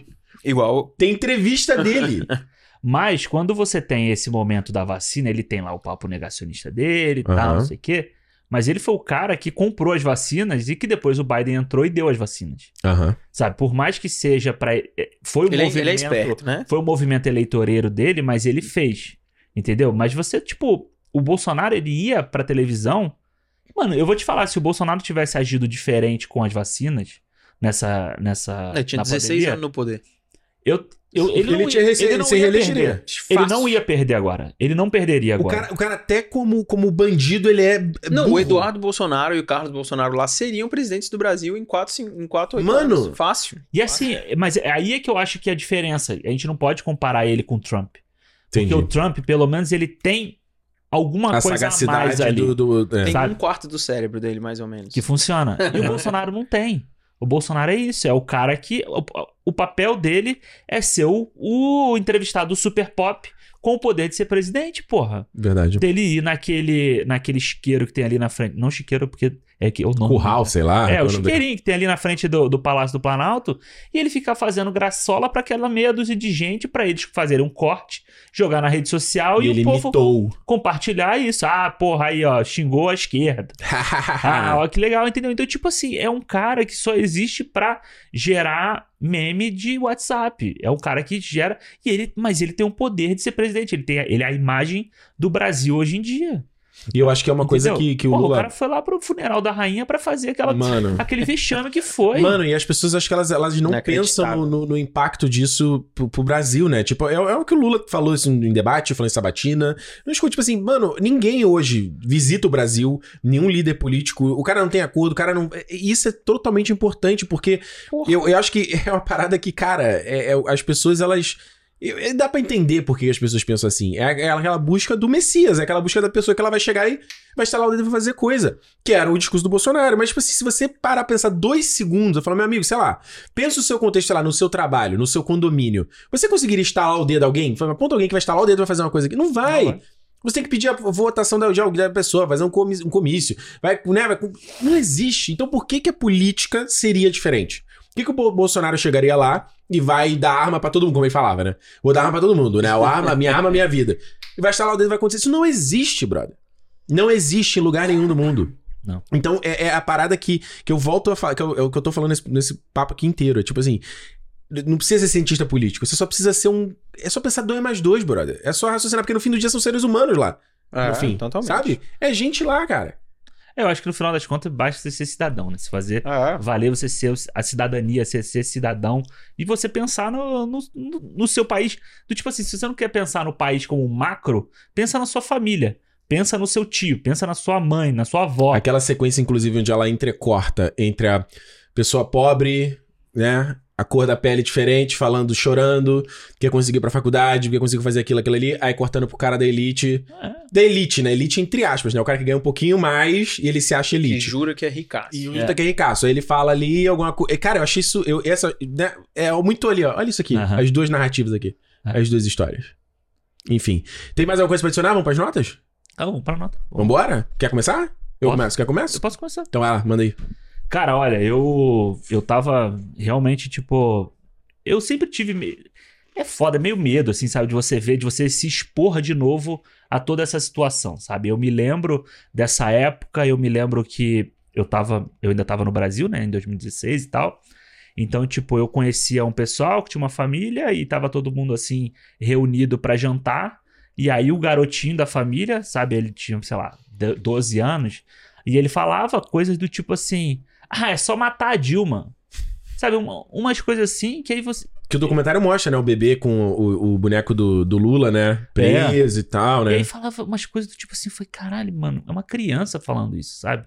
Mas você vê que era tudo um discurso criado pro pai dela, pra avó dela, pro avô, pra eles repetirem isso dentro de casa, e você é, cria esse ciclo de você repetir esse tipo de discurso dentro da sua casa e você começa a espalhar isso. Aí o garoto vai falar isso no colégio, o, outro vai repetir não sei aonde, e vai, e vai também escutou eu na casa falando isso, e vai, e você vai, vai, vai, e você cria um movimento social baseado no interesse daquela galera toda, que naquele Uhum. momento era tirar ela e tirar essa coisa do tipo assim, mano, é, fica bem claro lá no, no documentário, quando ela decide cortar os impostos, não sei o que, que era onde a galera ganhava grana pra caralho, decidiram cortar ela de vez. Então, tipo, é um movimento muito grande. Então, eu, eu, eu ficava muito triste nessa época de ver pessoas que eu gostava muito, sabe? Pessoas da minha família que eu admirava, repetindo esse tipo de coisa. Pessoas que eu julgava inteligente pra caralho, repetindo essas coisas e falando atrocidades e votando no Bolsonaro, entendeu? Isso realmente é uma coisa Você que. me- começa, eu não sei se você sentia isso, eu me sentia também inseguro do lado da pessoa. Eu falo, mano, eu não conheço que essa pessoa do meu- tá do meu lado. Mano, eu, eu me Até senti. hoje tem eu isso. me tem. senti- Assim, mano, eu, eu não sei quem é essa pessoa, Eu pô. me sentia muito triste. Uma, uma iluminação que me deu na vida, posso dizer isso, foi no dia da eleição do Bolsonaro, o meu pai, que era a pessoa que eu tinha mais medo de ver votando no, no Bolsonaro, ele fala pra mim assim, ó, contra tudo Porque que eu você, penso... odeia o Lula, né? Não pode É, ele odiava o Lula. Hoje em dia a foto do Lula é a foto dele no WhatsApp. Aí, mas ele virou pra mim e falou assim: olha, contra tudo que eu acredito, eu fui lá e votei no Haddad. Contra tudo que eu acredito, eu fui lá e votei no Haddad, porque esse cara não dá pra entrar lá. E eu acho É que o- no final do documentário ela mostra isso. Sabe? A- olha a merda que a gente. E ela tá fazendo um outro, né? Ela falou que ela tá fazendo. Que de continuação? É, tipo, de- do quando o Bolsonaro se elegeu até agora. Né? Nossa, velho, tomara que esse documentário saia ano que vem. Foda. E ganhe o Oscar, porque eu já tô arrepiado aqui. Não tem, não tem Vingadores que façam esse arrepio aqui chegar. E, é, e, e, e é isso, eu acho o documento. Eu acho puta, puta. Eu achei muito foda assistir. Eu acho que é muito mais fácil a gente assistir ele hoje, Sim. sabendo que o Principalmente Bolsonaro. você tem uma luzinha de esperança lá é, na que frente, o Bolsonaro né? pode sair, então você vê assim, pô, esses filhos da puta vão se fuder, sabe? Uhum. Mas eu achei como documentário muito legal, sabe? Eu achei um puta documentário bem feito, assim. Eu dou eu dou 4,5, assim, pra Uhum. ele. Mas eu acho uma peça histórica pra, pra imagem do Brasil. Vocês falaram da Dilma, que a Dilma um dia vai ser lembrada. Eu acho que aquele momento em que ela tá ali em pé, discursando pra todo mundo que fudeu a vida dela ali, de cabeça erguida, é aquela coisa que dá aquela foto de, de livro de história, sabe? Totalmente. É. Aquela coisa que o pessoal tem o Dom Pedro com a espada Uhum. levantada. Daqui a não sei quantos anos a gente vai ter a foto dela lá, com certeza. E eu acho que ela merece. E eu acho muito foda esse documentário ser uma coisa sobre as mulheres. A força das mulheres em tudo. Até pro lado ruim, que é quando tem a Janaína Pascoal lá, fazendo a parte toda do, do Nossa. impeachment. Mano, eu, eu falo, eu acho assim, cara, o Democracia em Vertigem foi uma. Eu que eu falei, não tive estômago de ver na época que ele saiu. E, e vendo ele agora é isso que você falou. Acho que porque você tem um- um- uma luz no fim do túnel, você ainda consegue. Mas a revolta tá presente, sabe? Eu acho que ele é um documentário extremamente importante pra você ver, pra você tentar mostrar pra algum familiar seu, pra você, sabe, tentar assistir junto e, e debater o que você tá vendo, sabe? Porque eu acho que uma vez que você tá mostrando ali com uma forma narrativa, Uhum. acho que facilita às vezes, sabe? Você vê que a pessoa ela Uhum. E é Sabe? muita coisa que aconteceu ao É mesmo tempo. muita A gente coisa. fica perdido em que momento aconteceu o quê, sabe? Exato. é- realmente era muita coisa o tempo inteiro. Exato. E eu acho que isso que pra mim, agora, em criticar o documentário em si, eu acho que ele é bem nítido que você. Me parece que ele não tem dinheiro pra fazer o documentário. Tipo, Uhum. você acha que ele não tem tanto refino na montagem dele. Acho que tem umas escolhas de shot que ela faz, tem umas coisas que você fala assim, mano, corta aqui, cara. Mas faz um shot de drone que às vezes cabe- parece que o cara meio que errou a filma. Sabe aquela hora que você tá filmando aí você abaixou a câmera assim? Aí você tem que cortar aquilo. Eu falei assim, eu achei meio esquisito. Acho que tem um, falta um polimento Uhum. no documentário que deve ser questão de dinheiro mesmo. Não teve de grana pra pós-produção. É, e isso enfatiza, por exemplo, que uma questão gráfica que poderia ter no documentário pra é, deixar ele até mais mastigado, por exemplo, no- nas pessoas que aparecem falando. Nem sempre tem um- a legenda, quem ela é, qual o papel dela. Então, pra mim, que não. É mais difícil. Eu fiquei assim, quem é esse cara exatamente? Qual a fun- Quem é ele nesse jogo exatamente? É só mais um filho da puta, né? É só mais um filho da puta, exato. Mas eu acho que ele é um. Ele é um. Eu dou quatro estrelas pro documentário e tal, mas eu acho ele extremamente importante, fundamental. Se você tá ouvindo esse programa até aqui, não assistiu, ouvindo nosso papo, assista esse documentário, tira essa visão de que, ah, é uma. Isso aqui, isso aqui é enviesado. Mano, beleza, assiste um docu esse documentário e depois assiste o. Não sei, existe um sobre o Bolsonaro? Ah, existe um sobre essa parada lá. Deve. Você assiste também. E aí você tira a sua conclusão da parada, sabe? Só pra não virar massa de manobra. Eu acho que eu, eu. Mano, não fala aqui com vergonha nenhuma. Eu, eu falei, me emocionei no começo do documentário, me emocionei no final, sim, naquele discurso final do Lula, quando ele vai ser preso. É foda essa cena. Que ele fala que das rosas, que, que eles tentam arrancar as rosas, mas eles não vão impedir a primavera de vir. E eu achei isso muito emocionante. Eu falei assim, cara, foi até a Juliana tava dormindo no sofá, ela levantou, tava com lágrimas assim. Porque assim, eu não tô falando que. Não acho que o Lula. Ele, o Lula, pra mim, ele é um ser humano. Ele não é, é isento de erros, de falar besteira, de. Como qualquer ser humano, como qualquer pessoa. Só que, política, como a gente tá falando aqui esse programa inteiro, ele não é sobre você, mais uma vez, achar um cara que vai resolver tudo com mágica, porque isso não existe. E segundo, alguém que vai você vai dar todo o checkbox em tudo que você acredita, em tudo que você acha certo. Isso não existe. Nem amizade é assim, nem a pessoa que você é amigo, você tem coisa nela que você não gosta. Uhum. Tem comentário que ela fala que você não. Mas é teu amigo, sabe? Você tem. É assim, qualquer relação é assim. E eu acho que o, a- o político que você a- quer apoiar e tal é a mesma coisa. Entendeu? Não tem que ser aquela coisa, caralho, que paixão, não sei o quê. Porém, entretanto, contudo, todavia, eu acho que esse documentário ele me mostrou uma coisa que eu quero ir atrás, atrás mais da história do Lula. Uhum. Porque, tipo, você vê um cara que tá esse tempo todo lutando. Eu não sei, eu falei por mim, não sei vocês. Eu já. Eu teria. Foda-se essa merda, irmão. Eu vou viver minha vida. Uhum. Eu vou curtir, sabe? Quando ele, no meio da toda loucura, ele vai enterrar a mulher dele. Cara, eu fiquei embargado vendo aquela parte. Falei assim, caralho, mano. Você tem que ter uma. E aí, juntando com o lance da Dilma, eu falei, você tem que ter uma força. Ah, E você ele, tem que acreditar muito no- na parada teve- pra você estar aqui. e ele ainda teve preso quando o irmão dele morreu, o neto morreu e não Brother, liberaram e ele pra ir. impediram, o Moro Não, e a- impediu ele de ir ao enterro, né? E ataques das pessoas na época do. Lembra? Do filho. Da- Você vê como o bolsonarismo é nocivo na sociedade, como ele desumanizou as pessoas. Exato. De tipo, de, de, de uma criança e as pessoas rindo disso. Isso é um absurdo, isso tem que acabar, sabe? Então, quando o cara vai ali e ah, você pode falar demagogia, é encantador de serpente, é isso, é isso, whatever. Cara, eu já tô, tenho falado isso toda vez que no cinema. Eu preciso ouvir coisas que vão me encher de esperança. E não esperança falsa, não esperança do de falácia de frase pronta. A esperança de, de- disso, de você acreditar que, que pode vir algo melhor. É isso que ele quer dizer sobre a, a primavera vai vir, entendeu? É sobre isso, você tem que acreditar que a coisa vai melhorar em algum momento, sabe? Então, é, eu acho esse documentário extremamente. Foi, foi foda assistir, cara. Foi foda. Eu, cara, eu acho esse. Falando do documentário em si, eu acho. Eu realmente acho dos mais importantes, se não o mais importante documentário que a gente teve, sei lá, na nos últimos anos no Brasil, assim, e principalmente porque ganhou muita evidência no geral, né? É, acho que ele é um material histórico, assim, acho que ele é um. É um negócio que vai crescer com o tempo, e acho que as grandes obras são assim, né? Tipo, com o tempo você vai olhando. Naquela época que ele saiu, acho que era um. Tipo, é- ele, ele meio que era um. Quando ele foi lançado, a gente teve uma corrente de WhatsApp por todos os lugares, tipo, desmentindo cada frame e des- descontextualizando absolutamente tudo que tava ali, né? Mas ele, eu acho que ele vai ganhar força com, com- cada vez mais com o tempo.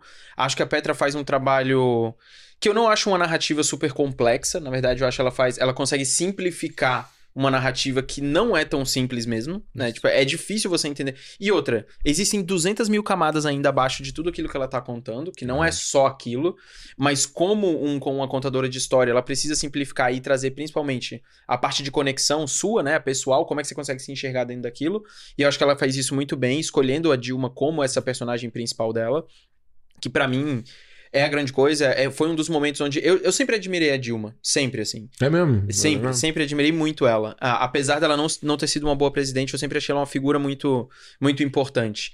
Mas eu acho que depois desse momento você vê ela com uma intimidade muito maior, né? Uhum. Tipo, eu sempre, eu, eu sempre fui um, um fã muito grande do Lula, sabe? Muito grande. Eu acho ele uma.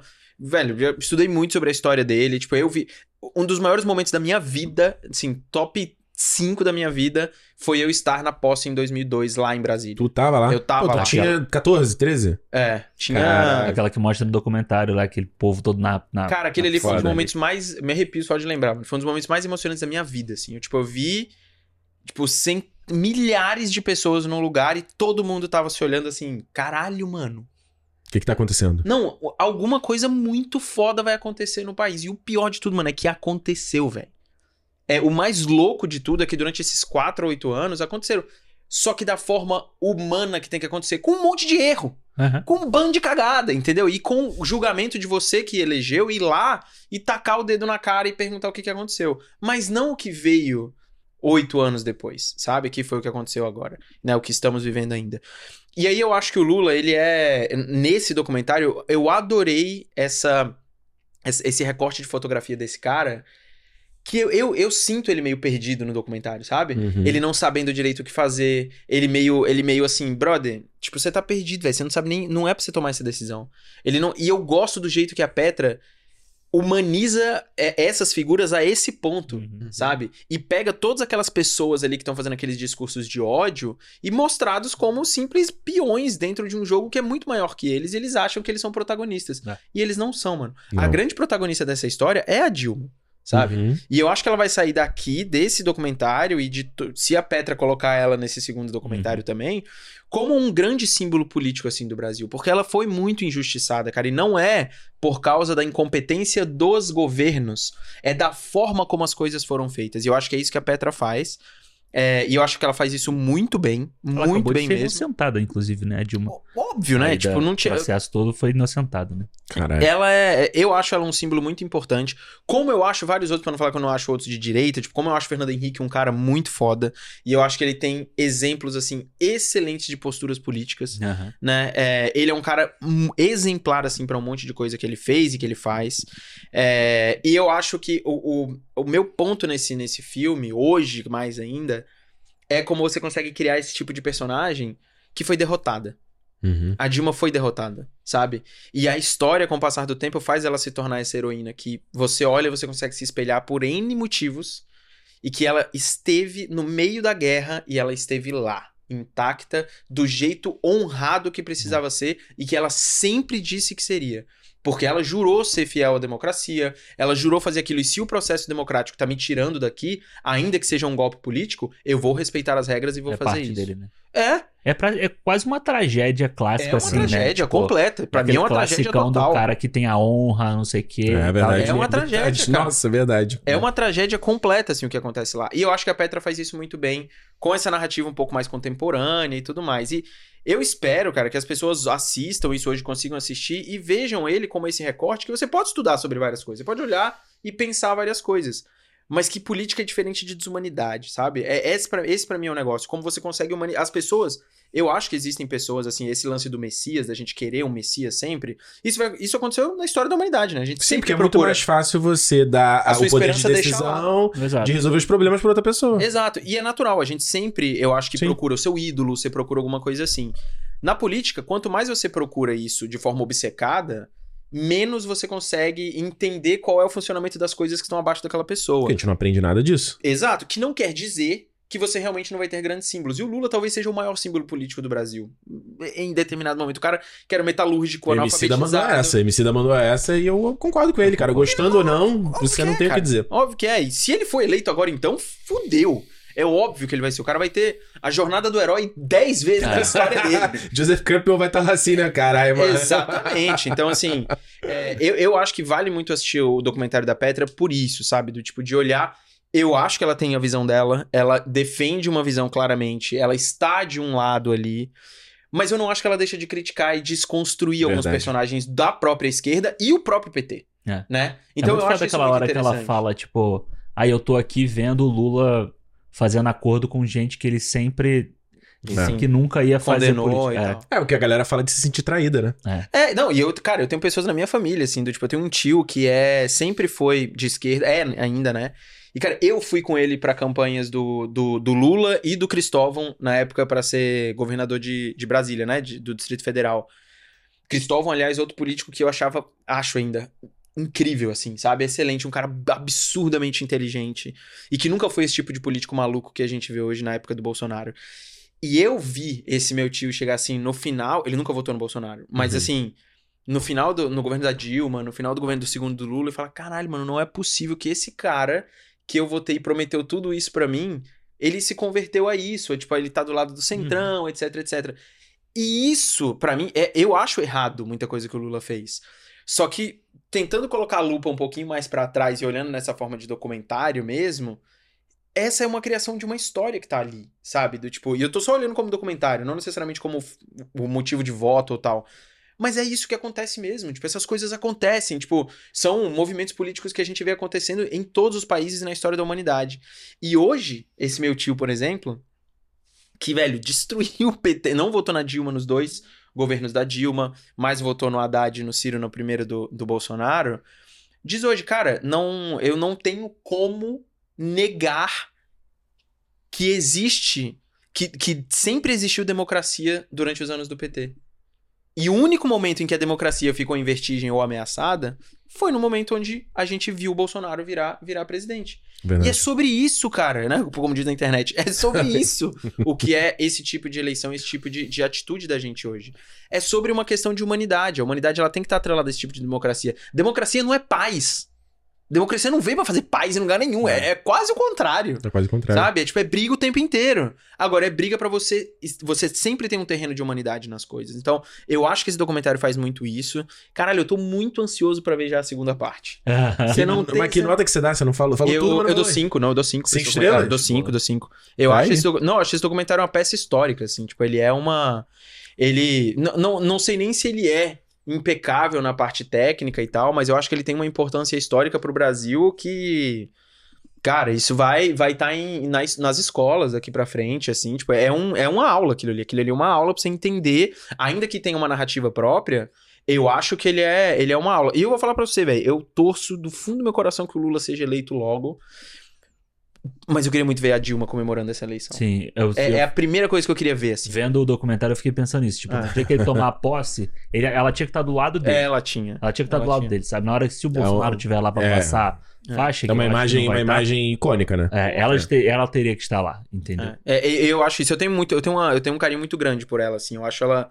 Se você assistir a entrevistas da Dilma sem essas, essas edição de WhatsApp ou algo do tipo, e você Sim. vê ela falando sobre a vida dela, É, foda. Mano, é negócio emocionante, cara. A gente tem pouquíssimas mulheres e pessoas que ganham esse espaço como ela tem, e passou por tudo que ela passou e chegou onde ela chegou, sabe? E a gente descarta essas figuras na nossa história. A gente descarta, sabe? E ela é uma pessoa que eu acho que deveria ter esse tipo de atenção. Independente se você concorda ou não concorda com ela, como eu falei, eu acho que os governos dela foram uma bosta. Mas eu acho que é uma figura que merece esse tipo de atenção e tomara que ela tenha mais espaço, assim, na vida. Eu fico imaginando que ela vai ser tipo uma Evita da vida, assim, sabe? Que você vai ver as, as lojinhas, sabe? As lojinhas. Você vai na Argentina, você vê um monte de loja Aham. dela, né? Vai ter o dentinho, vai ter o cabelo. É, você vai ver as camisas dela e tal, que vai virar. Eu torço pra que um dia seja assim, né? Mas enfim. Falamos aqui de democracia em vertigem. Como é que foi o cinema a primeira vez falando sobre o documentário? Deu certo, deu ruim, deu bom? Como é que foi? Conta pra gente e tal. Eu espero que você tenha curtido o nosso papo aqui. Espero que tenha, seja tenha sido interessante pra você ouvir esse debate, essa discussão, essa conversa, essa análise, esse pensamento, esse desabafo. Isso tudo, É né? isso tudo. ah, eu, acho eu até abri aqui, porque a gente, quando pensou em fazer esse programa, a gente pensou em fazer um programa sobre democracia, né? Isso, Aham. mas geral, mas não ia dar tempo de assistir tudo tempo, por causa da então, mudança. A gente tal. chegou a fazer uma lista de filmes, então pra quem quiser ver aí, Boa. ó. Qual foi? Eu tinha, falado, eu, tinha falado, eu tinha falado um de Star Wars, eu falei, não? Não, eu falei pra você que eu tinha separado a, a prequel do Star Wars, né? Isso. Que a gente. tipo, Principalmente Vingança do Sith, né? Fala É. totalmente sobre isso. E aí você fala tudo sobre esse movimento. Eu não lembro qual que eu falei. Você falou do V de Vingança, V de Vingança, é verdade. o Watchmen. Pode crer. É, o- tem o X-Men, que fala sobre essa o coisa. primeiro, né? Ele, o nossa, primeiro, ele é. toca pra caralho nessa porra. Aí você tem filmes tipo Eleição, que é um filme com Jason Bateman. e não com- conheço esse. Que é- ah, Que é peraí. na escola, então você tem tipo, Ah. todo o processo eleitoral de campanha e tal, só Ah. que no microverso da escola. É, é Aham. bem legal esse filme. Sim. Tem o A Onda, né? Aquele que o professor faz o, o experimento. Brasi... Não, é brasileiro, não. Não, né? é alemão, eu acho. Aham. Austríaco, alguma coisa assim. Que é o experimento do nazismo dentro da sala de aula e tudo dá merda, né? E você tem o Quarto Poder, que a gente falou muito sobre mídia aqui. O Quarto Poder fala sobre esse trabalho Dustin. Hoffman aí, John Travolta. E um filme brasileiro também, que é o Que é Companheiro, né? Que, que fala da época da ditadura, o pessoal se unindo lá pra pra sequestrar o, o embaixador americano Uhum. e tentar provar alguma coisa, uma força ali, que é, que é um, filme, um filme de ação brasileiro que é muito foda. De você tentar ver. Tem, tem, tem streaming no Brasil. Como a gente sempre fala aqui em toda edição de cinema, praticamente, cinema pode ser uma enorme escola pra você, sabe, pensar a realidade que você vive. Então, tipo assim, eu acho que fica a mensagem do cinema aqui. Se você tá ouvindo esse programa no lançamento, domingo, cara, exerça o seu direito, porque o que a gente, isso, que a gente tem, que é, é é o que a gente tá falando aqui, é muito valioso e a gente. Tá, essa discussão de quase perder isso, a gente pode, pode parecer, ah, tá falando, tá falando, tá falando, até a hora que acontece e você tá vendo censura, e você tá vendo repressão, e você tá vendo gente morrendo. E é assim que a liberdade morre, né? Exatamente. Exatamente. Estrondoso Tá bom, aplauso. Aplausos, exatamente. Então, olha só, lembrando, quer falar com a gente, feedback, arroba Cinema ou Podcast, vai ter o maior prazer de ouvir a sua mensagem. O que, que você achou? Se você assistiu do- o Democracia em Vertigem, qual foi essa inter- interpretação? O que, que você absorveu desse documentário? E também pode falar também e também pode falar também não. E também pode falar com a gente nas redes sociais lá, no Instagram e no Twitter, Cinemou Podcast. Lembrando que você tá no YouTube também, Cinemou Podcast no YouTube. Não se esqueça de dar um sub aqui pra não perder as próximas edições. Pode deixar nos comentários que a gente sempre vê. No Spotify tem os comentários também. E lembrando, quer apoiar nosso trabalho? clube.cinemopodcast.com pra gente manter aqui toda sexta-feira um papinho sobre cinema. Thiago, volta para o próximo programa ou não? Claro. Tá vendo? Você vai? Valeu, mano. É. Foi ótimo, ótimo. É festa. Como eu sempre digo, sim, é dia de cinema! Cinema! Valeu, gente! Valeu.